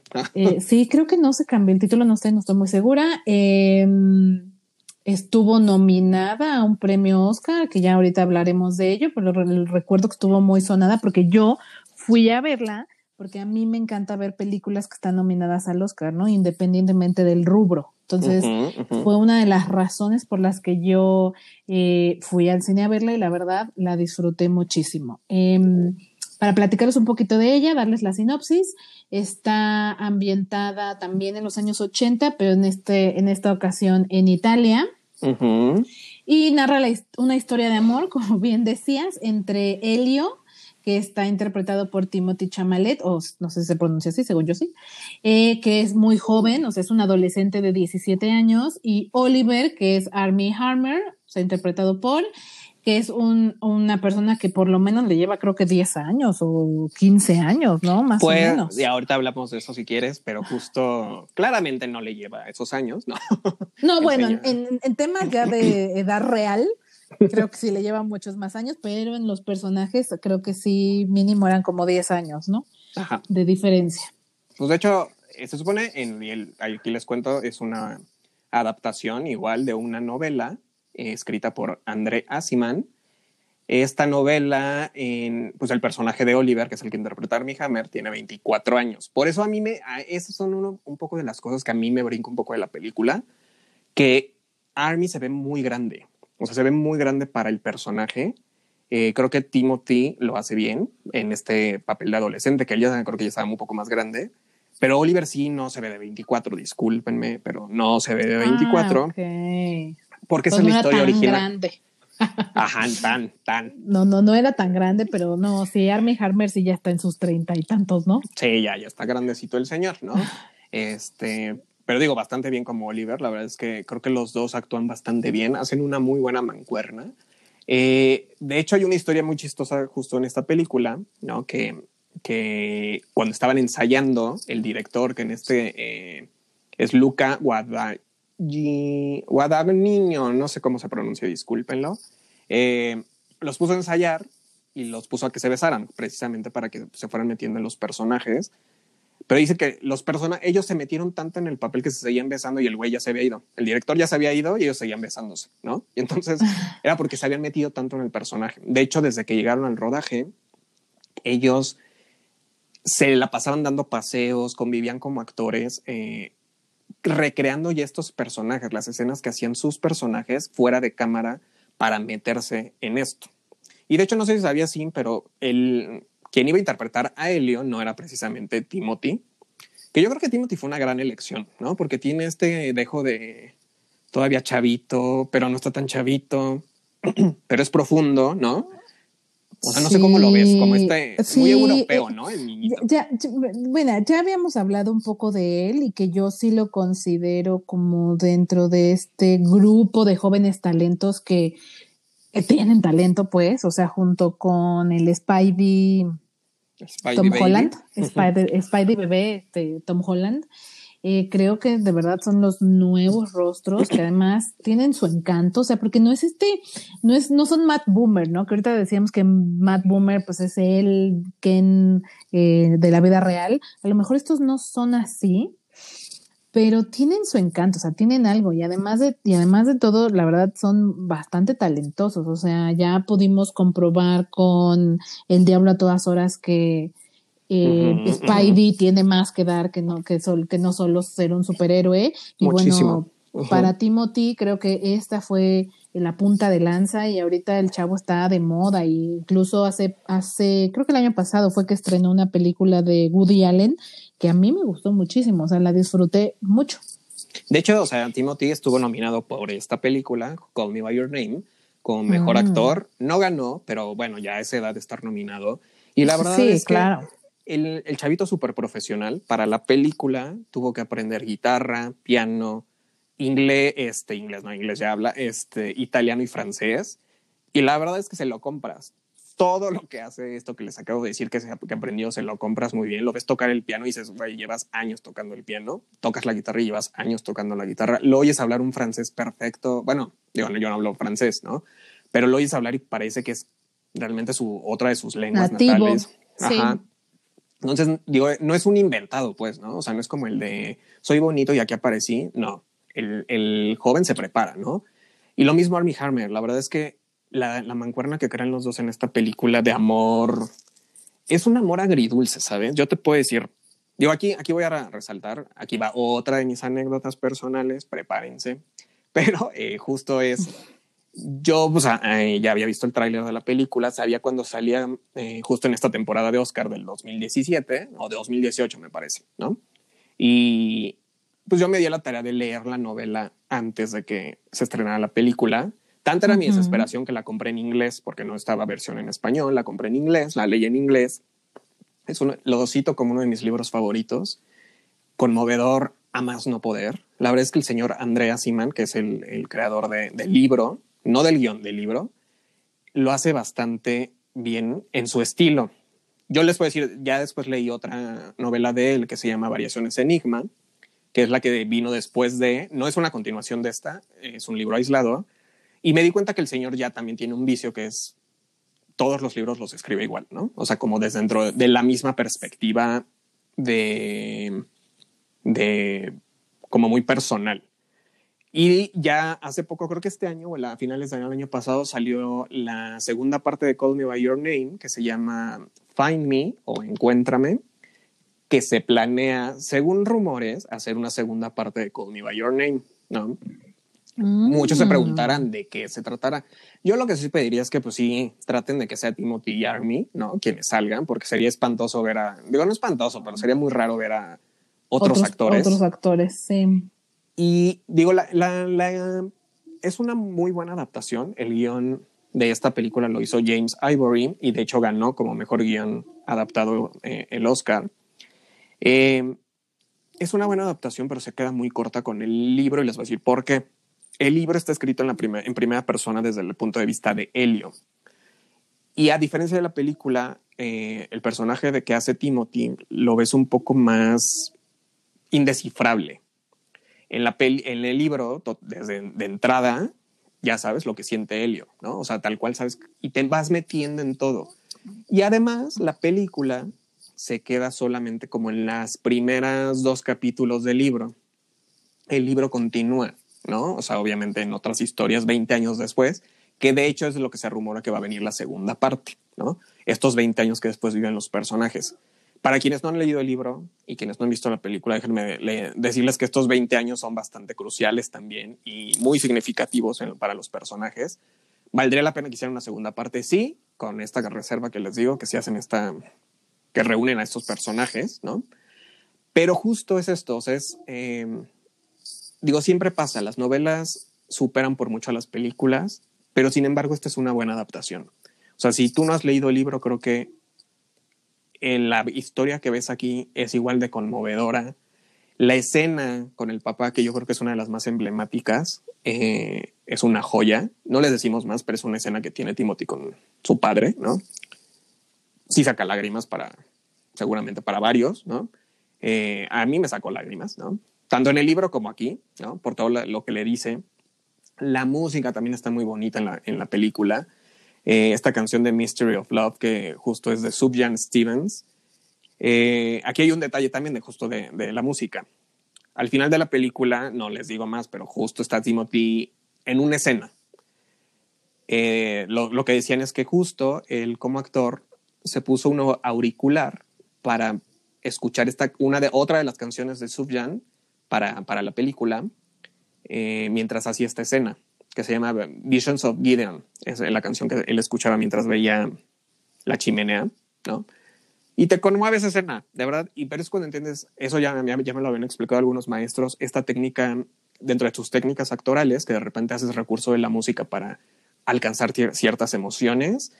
Por eso les decía, Timothy no es nada inventado, el Timothy está bastante preparado, ¿no? Aquí lo vemos en esta escena que te conmueve también. Eh, otro detalle que les puedo decir es que Andrea Simeon, el autor de la novela, también aparece en la película, para quienes no sepan, en una escena muy chiquita, pero justo aparece, ¿no? Es, como, es uno de los amigos homosexuales de la familia que, que llegan a una cena, el señor aparece ahí. Yo ahí les puedo decir, a veces a mí me pasó esto de, a veces no conozcan a sus héroes. Yo no puedo decir que la Andrea Simeon sea mi héroe, ¿no? Pero justo él vino a firmar libros, vino a una firma de libros de Call Me By Your Name. Y pues yo fui a la firma de libros y creo que fue una de las experiencias más aburridas y desagradables, ¿no? Aparte de haber estado formado como tres horas para poder llegar al señor. El señor ya estaba tan cansado porque aparte ya es grande el señor, que ya sabes, quieres llegar con él y decirle, ay, me conmovió mucho esta escena, no sé qué, bla, bla, bla. Y cuando llegué con él y me volteó a ver, este, firmó el libro, aparte el señor solo firmaba el libro en la página que él quería, no donde tú querías, ¿no? Mm. Y entonces, digo, aquí sí, y si escucha algún día los de Alfaguara, sí estuvo de hueva esa firma de libros. Eh, y obviamente te decían, ¿quieres tomar una foto? Yo ya me había enojado tanto que dije, no, no quiero foto, gracias, ¿no? Y, y, me fui, ¿no? Pero después de tres horas de haber estado formado, creo que ahí fue como, mejor no me hubiera gustado conocer al señor Andrea Siman. Este, qué gran escritor, pero qué pues persona tampoco pública agradable puede ser, ¿no? Eh, pero bueno, más allá de eso, la historia es que está, creo una gran historia que es Call Me By Your Name. Tú dinos, Sin, ¿por qué te gusta esta película? Pues es que sí es muy romántico, o sea, sí te conmueve mucho, el, te recuerda tu amor adolescente. O sea, porque independientemente de que sean homosexuales los dos, o sea, sea un amor eh, gay y que Oliver, el personaje de Armie Hammer, no es abiertamente gay. Eh, no, o sea, independientemente de eso, pues yo creo que cualquiera podemos identificar lo que se siente la primera vez que te enamoras, ¿no? Y, lo, lo, lo, pasional, o las maripositas en el estómago, que yo siempre he dicho que solo se sienten una vez en la vida, que es tu, tu primer amor, o sea, tu primer amor es el único que te logra realmente hacer sentir que flotas y, y además, obviamente, también después viene el desamor, porque seamos realistas, ¿quién se queda con su primer amor? No, nadie.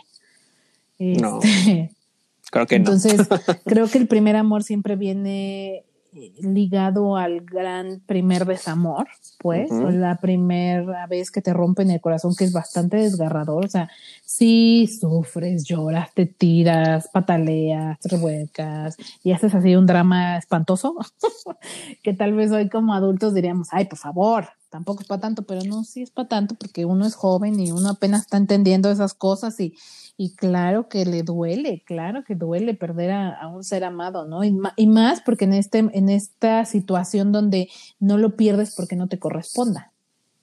Lo pierdes porque él no es capaz de, o esto es lo que yo entendí al verla, ¿no? Que no es capaz de reconocer su homosexualidad y prefiere llevar la vida ficticia de que se casa con una mujer y pues va a tener este como la vida ideal, ¿no? O sea, esposa, hijitos, trabajo, en lugar de vivir su verdad, su verdad, ¿no? Su verdad, como su verdad. Su verdad. su verdad. Exacto, Entonces, eh, el dolor viene de no aceptar quién eres, ¿no? Ajá, tal cual. O sea, creo que, como decías tú, es una historia del primer amor, ¿no? Justo la frase que les decía de esta conversación que se avienta su papá con, con Helio, ahí les dice parte de lo que nos menciona Sin, o sea que justo es permítete sentir, ¿no? Eh, esto que sientes, porque si no lo sientes, a los 30 vas a estar quebrado emocionalmente, ¿no? O sea, porque justo como conforme vas creciendo te vas tapando. Y sí, de eso habla, de, un, primer gran amor eh, que lo trastoca. La película, yo te puedo decir, es lenta, también es lenta esta película, una gran película, pero sí la siento lenta. Sí, un poco. Eh, pero conforme ya, una vez que agarra el ritmo, o sea, ya casi después de la mitad, ¿no? Eh, al final. Así al final, ya cuando se ve. Ya está bueno. Exacto. Así ya, cuando, se, quitan la ropa. Ah, exacto, cuando se empiezan a escapar.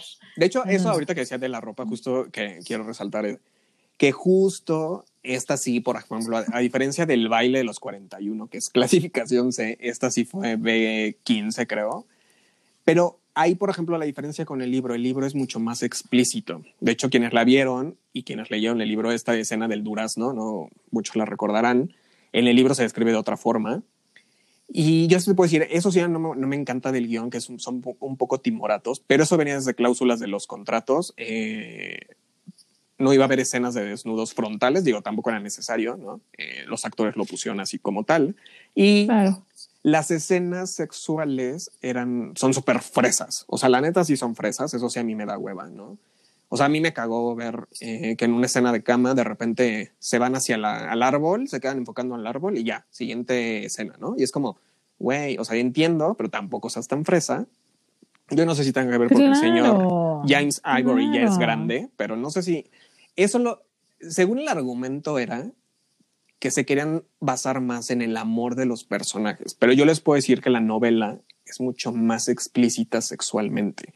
No explícita vulgar, explícita de, ay, sí, entonces el pene. No, a ver, no.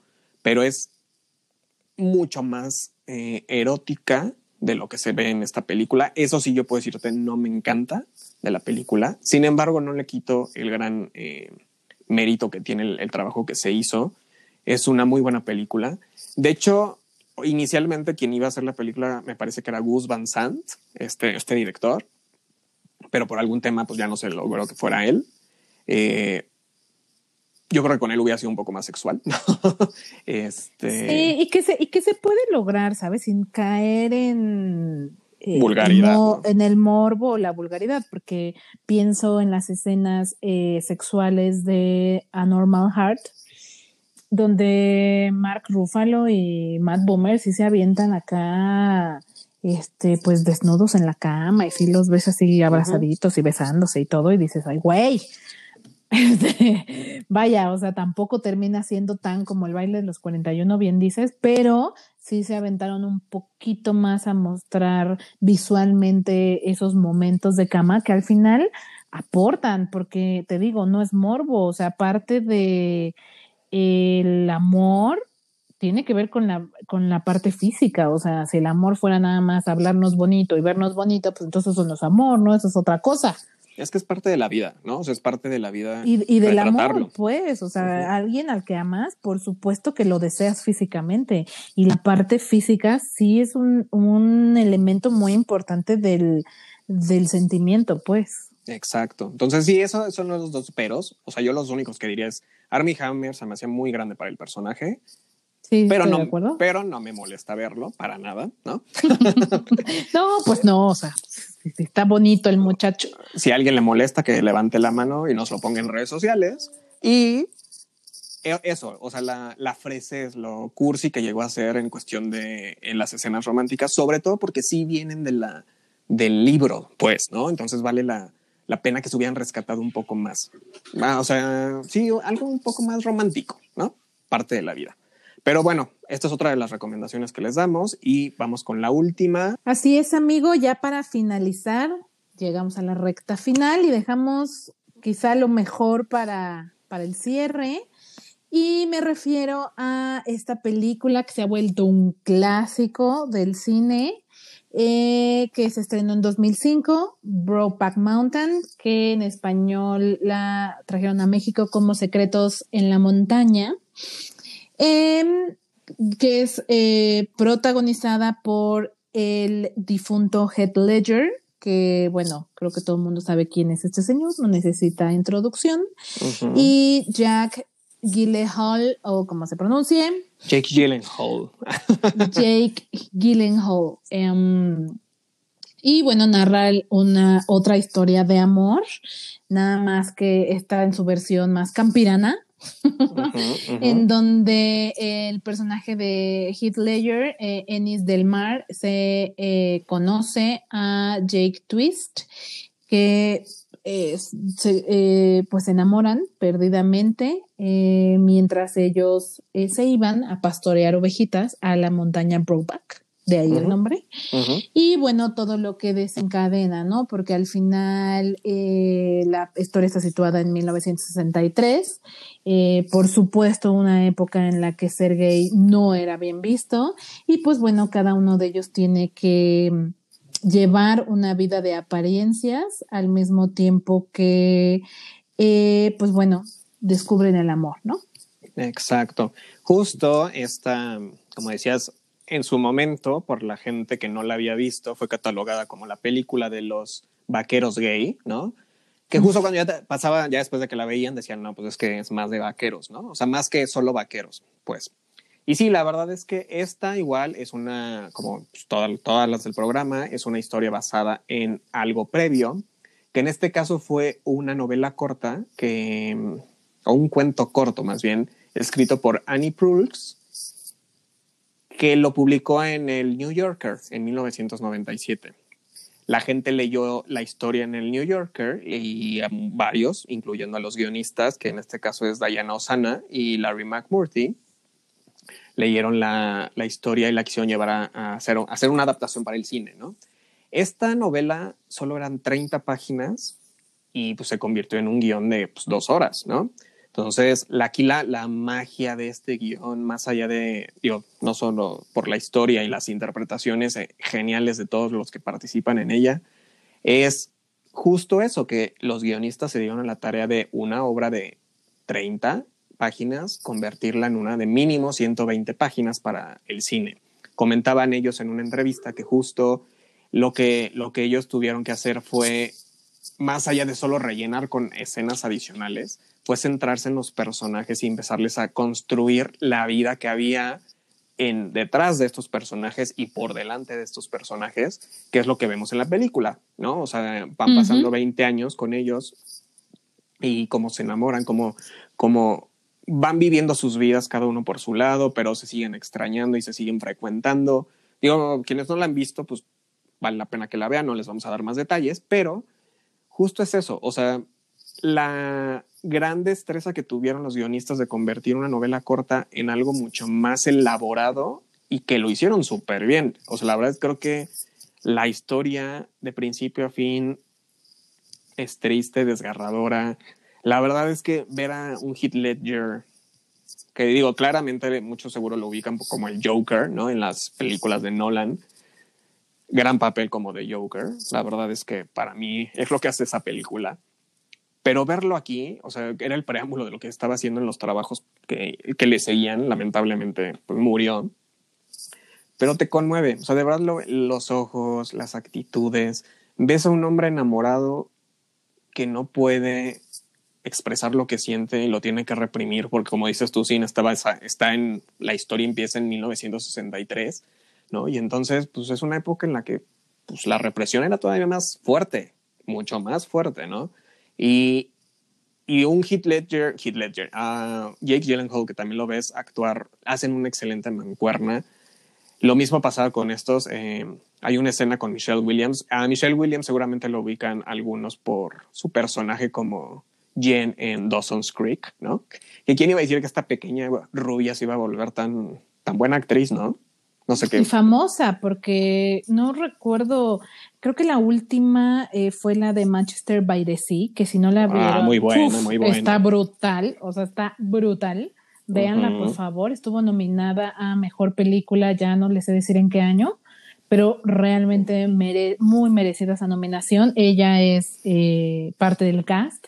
Y también la ubico de eh, haber interpretado a Marilyn Monroe Mm, también muy bueno. A Week with Meryl, eh, que también bastante, bastante bien. O sea, la verdad, ella creo que ha crecido. Creo que de los de Dawson's Creek es la que se volvió famosa, ¿no? Sí, totalmente. Y la verdad es que hace trabajos geniales en estas películas que comentas. Y aquí no es la excepción. Aquí, de hecho, justo Heath Ledger, Jake Gyllenhaal y Michelle Williams consiguieron la nominación, los tres por actuación. Aquí hubo un detalle justo que decían que Jake Gyllenhaal, porque fue solamente como actor de reparto. Y la, la polémica, no polémica, pero más bien como los comentarios eran que él también merecía como figurar como actor de principal. Y decían aquí que justo la Academia de los Oscar tiene como estos protocolos de dependiendo de cuántas líneas tienes en tu guion, ¿no? O, en la película, de eso depende que seas protagónico o no. Ah, ok. Ah, eso no sabía. Sí, pero los dos realmente, pues, o sea, solo será por mínimo, ¿no? Que Jake Gyllenhaal dejó de figurar como el protagonista, pero creo que los dos eran perfectos protagonistas para haber estado nominados los dos. Claro. Eh, Michelle Williams, la única que no nominaron fue a esta mujer que tanto te gusta. Anne eh, Hathaway. Anne Hathaway, que también lo hace bastante bien, ¿no? Sí. Eh, o sea, creo que todos actúan muy bien. Aquí, por ejemplo, digo, detalles de la película, ¿no? Yo ya les decía de esta historia, ¿no? Como chismes, ¿no? Aquí justo Heath Ledger y Michelle Williams se conocieron y se enamoraron y tuvieron una hija, ¿no? Después de la película, creo que, o meses después, se separaron, ¿no? Ya cada quien por su lado. Cuando Heath Ledger murió, ya no estaban juntos, ¿no? Sí, es eh, verdad. Pero aquí, por ejemplo, aquí también vale la pena destacar la música. La música de esta película, desde, desde que empieza esta escena de, del coche en la carretera con la música compuesta por eh, Gustavo Santaolalla, este argentino que ha participado en un buen de cosas de, de música eh, en Hollywood. De verdad es esta tonadita muy particular de la película se vuelve tu acompañante toda la película. Sí, justo te iba a decir que tengo muy presente en la mente la como el, soundtrack original, o sea, la, el tema principal de la película, pues, Em, que fue demasiado característico. O sea, es que eh, lo decía yo al principio, o sea, la verdad, eh, haciendo como un paréntesis a lo que estabas diciendo, o sea, esta película de verdad fue un boom, no solo por el tema que tocó, eh, sino la manera tan, tan magistral de llevarla a, la pantalla por todo lo que estás diciendo, que hasta fue tan parodiada, ¿no? Ya ves que ah, hablamos de películas que han sido tan como Matrix, ¿no? En su momento, que fue tan emblemática y fue un hito en, en el cine que se volvió muy parodiada y esta no es la excepción. esta película también ha tenido muchas parodias porque yo no me atrevo a decir que haya sido la primera en presentar las cosas de esta manera, pero quizá lo que, lo, lo que tiene de diferente más bien es lo, lo, lo única que es, o sea, la manera en la que presentan esta historia es realmente eh, muy original. Pues. Sí, y, y, muy conmovedora, ¿no? O sea, creo que, sí. de, o sea, la música, igual otro de los latinos que participan, que este es mexicano, es Rodrigo Prieto, él es el fotógrafo y de verdad qué bonitas tomas hace de, del cielo, de, los, de, las montañas, de verdad la fotografía que hace el señor. Eh, Rodrigo Prieto ha participado con, creo que es uno de los favoritos de Iñárritu, ¿no? Eh, hizo Amores Perros, 21 gramos, Babel, Beautiful. Ha participado con Pedro Almodóvar, eh, estuvo involucrado con la película de Frida Kahlo de Salma Hayek, ¿no? Gustavo Santaolalla justo ganó por esta película la, como música original, ¿no? El guion ganó como mejor guion adaptado y Ang Lee, que es el director, eh, también ganó como, como director. de ocho nominaciones, tuvo tres premios al Oscar. Eh, de hecho, el tema aquí, de, el, el, director eh, fue de los pocos que se animó a hacerlo. Aquí hay, justo lo decías tú, creo que marcó, es del 2005. Tenemos que considerar que en esa época pues todavía había un poco más de gente conservadora, de gente en el closet más descarado. No, no, digas esa época porque me hace sentir muy anciana. siento como si ya pasaron, ya, pasaron. No sé cuántos años. No, espérate, yo te dije, ya te dije que yo todavía me siento joven. ya sé, ¿no? O sea, es como, no, lo somos, claro, de alma. no, pero, o sea, eh, era la escribieron en, 1997 y fue hasta 2005 que tuvo luz esta película. De hecho, Jake Gyllenhaal la leyó a los 19 años y estaba súper interesado en hacerla, pero incluso Heath Ledger y Jake Gyllenhaal se sentían muy jóvenes para interpretar estos personajes. Afortunadamente pasaron tantos años que ya crecieron y alcanzaron una madurez actoral que se ve reflejada aquí, pero nadie se atrevía a hacer la película. Es algo que aquí a mí me gustaría resaltar lo, lo estaba viendo ayer como en las entrevistas que les hacían a todos los que fueron, estuvieron involucrados en la película y decían eso, ¿no? Que, que se vieron a muchas dificultades porque todo el mundo leía el guion y, ay, maravilloso guion, pero ah, no, no es rentable hacerla, gracias, ¿no? Y nadie se aventaba a hacerla. Entonces, ni directores la querían dirigir, eh, porque justo era, no era una película rentable para la época. Y de hecho lo vemos con la nominación al Oscar. Aquí sí fue una polémica que mucha gente, eh, no sé si tú te acuerdas de la película de Crash, ¿no? Pero que fue la que ganó cuando estas dos estuvieron eh, nominadas. En esa época, ajá. Y que todo el mundo decía, pues ni quién se vaya a acordar después de Crash, pero de Brokeback sí te acuerdas, ¿no? Y más allá del morbo, es porque es más conmovedora, o sea, es conmovedora, pues, ¿no? Pero aquí decíamos que era una, la política conservadora de la gente de la academia que no premiaba en ese entonces. Hoy en día, bueno, ahora creo que hasta los castigan, ya los van a castigar si no nominan por inclusión, ¿no? Pero a lo que voy es esto, creo que la época sí era una película arriesgada para la época en tema de producción. Afortunadamente se logró y se creó esta gran obra que sigue trascendiendo los años. Las actuaciones siguen trascendiendo, pero nada ha cambiado. Tristemente, digo ya nada más creo que para como ir, ir enfrascando todo lo que hemos comentado, te puedo decir, ¿no? Digo, bueno, antes de clavarme en eso, voy a decir otros detalles. Eh, la hija que interpreta a Jake, a la hija de Heath Ledger, eh, se llama Kate Mara, que probablemente muchos ya no los acuerden de ella, pero quienes vieron House of Cards es esta periodista que sale en la primera temporada, ¿no? Porque yo la vi y dije, se me hace una cara conocida y pues sí, ese, esta chica actúa en House of Cards, digo como un detalle ah, La ubico perfecto. Ajá, es ella, la que era la periodista que era como pareja de, de, de Kevin Spacey, ¿no? Es ella. Ah, bueno, bueno, amante, amante. No, no vamos a entrar en detalles. sí, eh, justo Joaquín Phoenix estaba contemplado para interpretar a Jack Twist, me parece. Eh, aquí, no sé si era Matt Damon o Mark Wahlberg, que era el que iba a interpretar el papel de Ennis del Mar, ¿no? Pero bueno, al final ninguno cuajó y creo que, pues, yo quien, creo que ellos, los que fueron, fueron los adecuados, ¿no? Em, sí, la verdad es que yo me quedo con, bueno, Hitler, pues, que puede, eh, lo dije hace rato, o sea, no necesita presentación, creo que de verdad eh, es un, o era un muy buen actor. Era. Eh, y tan buen actor que lo dijimos en su momento, le costó la vida, ¿no? Sí, exacto. Digo, quién sabe cómo se habrá metido en eso, pero bueno.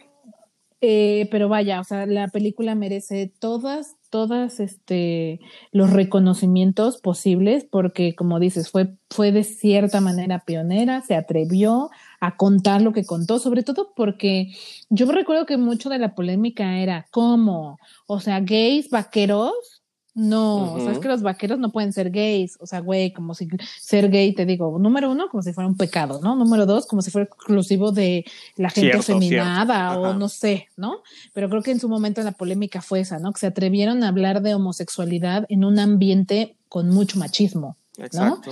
Entonces creo que eh, fue pionera en ese sentido. Creo que también, como bien dices, el, cast eh, estuvo muy bien pensado. Igual, igual que lo hemos dicho con otras grandes películas, ya no te imaginas a alguien más en esos papeles. Creo que lo hicieron tan bien que lo que, que, que, se apoderado, se apoderaron de ellos. y bueno, no, no, y la música, ¿no? Yo también concuerdo contigo qué onda con la música, o sea, impecable, o sea, nadie, no creo que todo el mundo que la vio, estoy segura que tiene la tonadita en su cabeza en este momento como yo. Claro, claro. Y digo, al final me, me da gusto decirlo que fue una película que se hizo con 14 millones y terminó recabando 180 millones, ¿no? Que lo cual dices, fue como una cachetada para la industria para decirle no que no, no que no se, no que no jalaba la película, ¿no? Y eso, eso me lleva al siguiente punto, que ya es solamente para cerrar. Aparte de recomendarles que vean estas, digo, antes de eso, pues es esta, como decíamos, son dos películas eh, representadas por eh, personas que eran o que son heterosexuales abiertamente en público y que interpretaban personajes homosexuales, mientras que las dos, las dos primeras eran pues, mayoritariamente, la mayoría son gay, ¿no? Que decíamos al final, no tiene nada que ver, se trata de actuación, ¿no? Y en algún momento cuando hablemos de películas sobre transgénero, entraremos en otro debate que se ha suscitado mucho, ¿no? Porque incluso el mismo Matt Bomer se ha visto víctima de no poder interpretar un personaje trans, porque los trans lo han tachado de que no puede, porque no debe, ¿no? Y entonces ya entraremos en esa polémica después. Pero yo lo que quería cerrar es justo ahorita, ¿no? Y quería cerrar con Brokeback porque es 2005, ¿no? Eh, ¿Cuánto ha cambiado? Tristemente no ha cambiado y se los digo yo como alguien que espera estas historias. Cuando yo se los decía al inicio, por cada 20 de straights o de heterosexuales ves una de temática gay. Y discúlpenme, señores, Netflix, Amazon, HBO, digo, creo que HBO se ha visto un poco, se ha, visto, se ha visto un poco más abierto en ese sentido, pero inclusión, como tú lo comentaste en algún momento, sin inclusión no es poner una sirenita de piel negra. Inclusión es crear historias de ese origen basadas en estas minorías. Y la comunidad gay de hombres homosexuales, yo hablo particularmente de hombres homosexuales porque afortunadamente hemos visto, hoy en día Netflix tiene un catálogo mucho más extenso en cuestión de lesbianas, pero en temática de hombres homosexuales casi no hay historias. Y a mí me sigue dando mucha tristeza porque no te, no, las minorías no se están viendo reflejadas. Esa es una realidad. Y no son las mismas historias. O sea, lo mismo le pasa igual a la gente de raza negra, lo mismo le pasa a la gente con, discapacidades o capacidades diferentes. No son protagonistas. El hecho de ser inclusivo no se trata de que te pongan como un personaje secundario que te saque y fuera del cliché. No, no basta con ser solo personajes secundarios, porque en la vida no somos personajes secundarios, somos personajes protagónicos. Y eso es lo que falta en la industria. Por eso quería cerrar con Brokeback Mountain, porque 2005 y hoy en día los tiempos no han cambiado. Sí hay más apertura, un poco más de tolerancia, pero las historias siguen exactamente igual. A mí me sigue dando hueva ver en el catálogo de Netflix, y les digo, esto es algo que hago yo, si no es semana a semana, mínimo una vez al mes, ver en su, en su bonita sección de películas LGBT qué pinche película tienen ahora. Y digo pinche porque meten cosas que nada que ver. O sea, habrá unas cosas muy buenas, pero habiendo tantas películas de temática gay, no solamente de hombres, lesbianas, trans, demás, el catálogo sigue muerto. No han renovado muchas películas. Digo, Los chicos de la banda es una de las nuevas inclusiones. Gracias a que gente como Ryan Murphy, que yo les decía aquí en México es un Horacio Villalobos, se han atrevido a luchar por esta apertura. Pero me da triste saber que justo, como decía Brokeback, el argumento, es un gran guion, pero nadie lo quiere porque no es rentable. Y lo que me pasó con el baile de los 41, tener este señor sentado al lado de mí, viendo estas reacciones que tenía, me deja claro por qué tristemente aún la sociedad no está lista para consumir este tipo de cine. Por eso me da gusto que el baile de los 41, siendo mexicana, esté en segundo lugar de taquilla eh, que Brokeback haya generado esto y lo que les decía, es una cachetada para decirle a la industria, ¿ves cómo soy consumidor? Recuerdo que un amigo me decía, es que no hay mercado. Perdón, si hay mercado. Hay un gran mercado. Que muchos estén en el closet, sí. Pero si los metes a una de estas plataformas donde la gente puede decidir qué ver, a escondidas si quieren, hay un mercado. Entonces, solamente es inclusión es eso. Hagan protagónicos, no personajes secundarios metidos a huevo, porque eso se nota muy cañón en muchas de las historias que están haciendo hoy en día, vendiéndose como, ah, inclusivos. Lo que decíamos ahorita, seguramente en las nuevas este, políticas de los Oscar, hoy van a, pues van a empezar a meter estos personajes, pero nuevamente son metidos a huevo para decir, estoy cumpliendo con los requisitos que la academia me pone para poder ser nominado. Pero no estoy metiendo historias protagónicas como lo hizo Brokeback Mountain, como lo hizo Call Me By Your Name, como lo hace The Normal Heart, ¿no? Y, los chicos de la banda, que son las de las que estamos hablando aquí. Entonces, sí los invito. También, si gente, ustedes demandan ese contenido, seguramente la gente va a voltear de la industria a hacer este contenido. Y ya intensé. Eh, amén, hermano, amén. pero tenía que desahogarme porque ya les dije, mi pecho no es bodega. Entonces... No, pero creo que muy atinado todo lo que dijiste. Sabes, ahorita yo estaba pensando en una película eh, que es viejita, creo que es ochentera, que se llama The Crying Game. Ah, ¿La has visto? Claro. Claro. Sí, sí, sí. a, mí me, a mí me gustó bastante, la vi hace muchísimo tiempo y eh, cómo, cómo, si en esa época, ¿no? Que era todavía un tema tabú y todo, se atrevían a hacer estas historias, porque ¿por qué no hacer más? Hay tanto que contar, hay tanto que decir y no todo es eh, VIH o no todo es, ay, hay que salir del closet, ¿no? O sea, no, o sea, no, eh, no todo lo que tenga que ver con la comunidad se tiene que limitar a esos temas, ¿no? Hay mucho que contar, de, de verdad. Entonces, una de esas historias es esta, ¿no? Que ahorita me vino a la mente, o sea, de, de qué pasa si un día te enamoras de una persona transexual ¿no? Claro, claro. Que puede pasar. Eh, justo me acuerdo de una anécdota de un amigo que eh, conoció por Tinder o una de estas apps a una, a una chica y cuando llegó a su casa, oh, sorpresa, no era chica. Ok, ok. No, entonces yo pienso que hay, hay mucho que contar, hay mucho que decir. Eh, creo que como tú hay mucho mercado y pues falta que de verdad la gente se anime, ¿no? Y gracias que existe gente como Horacio y como Ryan Murphy que se atreven a eh, trabajar en contenidos de este tipo y ojalá eh, se, se, levanten más a, seguir ese ejemplo, ¿no? Y por eso aplaudo al, también el trabajo del señor David Pablos, porque digo, yo no sé si las siguientes películas que haga sean de temática, da igual, pero esta que hizo, aparte de bien hecha, pues también es, habla en nombre del colectivo, ¿no? Y que pues sí es una historia muy del, muy del colectivo, pero que resuena, ¿no? Y que fue real aparte. Y digo, ya nada más como detalle curioso, eh, ahorita que estábamos haciendo como, como este, que estaba intenseando también, el Ryan Murphy, justo hablando de, eh, parece que sí tiene planeado hacer la segunda parte de película de Normal Heart, que es la de Destiny of Me, que era lo que les decía, ojalá la lleve al, cine, ¿no? Ojalá veamos más trabajos como el que hace el señor Ryan Murphy eh, para, para, el colectivo LGBT+. Y pues ya, sí, creo que pues ya nos extendimos más de lo, lo de siempre, más bien creo, ¿no? Sí, bueno, ya como, como saben, una disculpa en anticipado por este durar tanto. Gracias a los que nos escucharon hasta este punto. Este, los amamos fans. Un besito. Gracias. Y pues, sí, no, muchas gracias, verdad. Gracias a ustedes es que este programa sigue existiendo y lo seguiremos haciendo hasta que nos digan lo contrario en redes sociales. Coméntenos en redes sociales, por favor. Cualquier sugerencia que tengan, sin ¿cuáles son nuestras redes sociales? Eh, nos pueden encontrar eh, tanto en Facebook, Instagram y Twitter como la píldora azul, con una entre píldora y azul, ya ves, me sale muy bien. Y agrego, ya saben, también pueden leer algunos reviews, como decía Andrea al principio, que están en nuestra página, lapildorazul.com.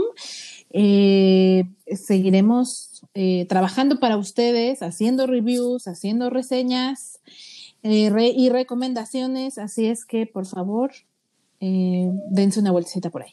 Sí, sugiéranos qué es lo que quieren, de lo cual quieren que hablemos. Ya vieron que somos bastante apasionados con los temas, bastante. Entonces, déjenos sus comments de qué, cosas les gustaría que platicáramos. Eh, pues digo, será cuestión de ver qué enfoque le damos, ¿no? A lo mejor no puede ser que no todo nos guste, pero de todos modos vamos a encontrar, todo tiene algo rescatable, creo yo. Menos las últimas que les dije en el post, en el podcast pasado, ¿no? Pero, Esas no las vean. Esas, por favor, no. oh, sí, sí, pues también, también hay que ver lo malo para saber qué es lo bueno, ¿no? Y pues ya. Exacto. No sé si quieres decir algo más. No. Es todo, ¿no? Que muchas gracias y nos escuchamos la siguiente semana. Hasta pronto, gente guapa. Bye.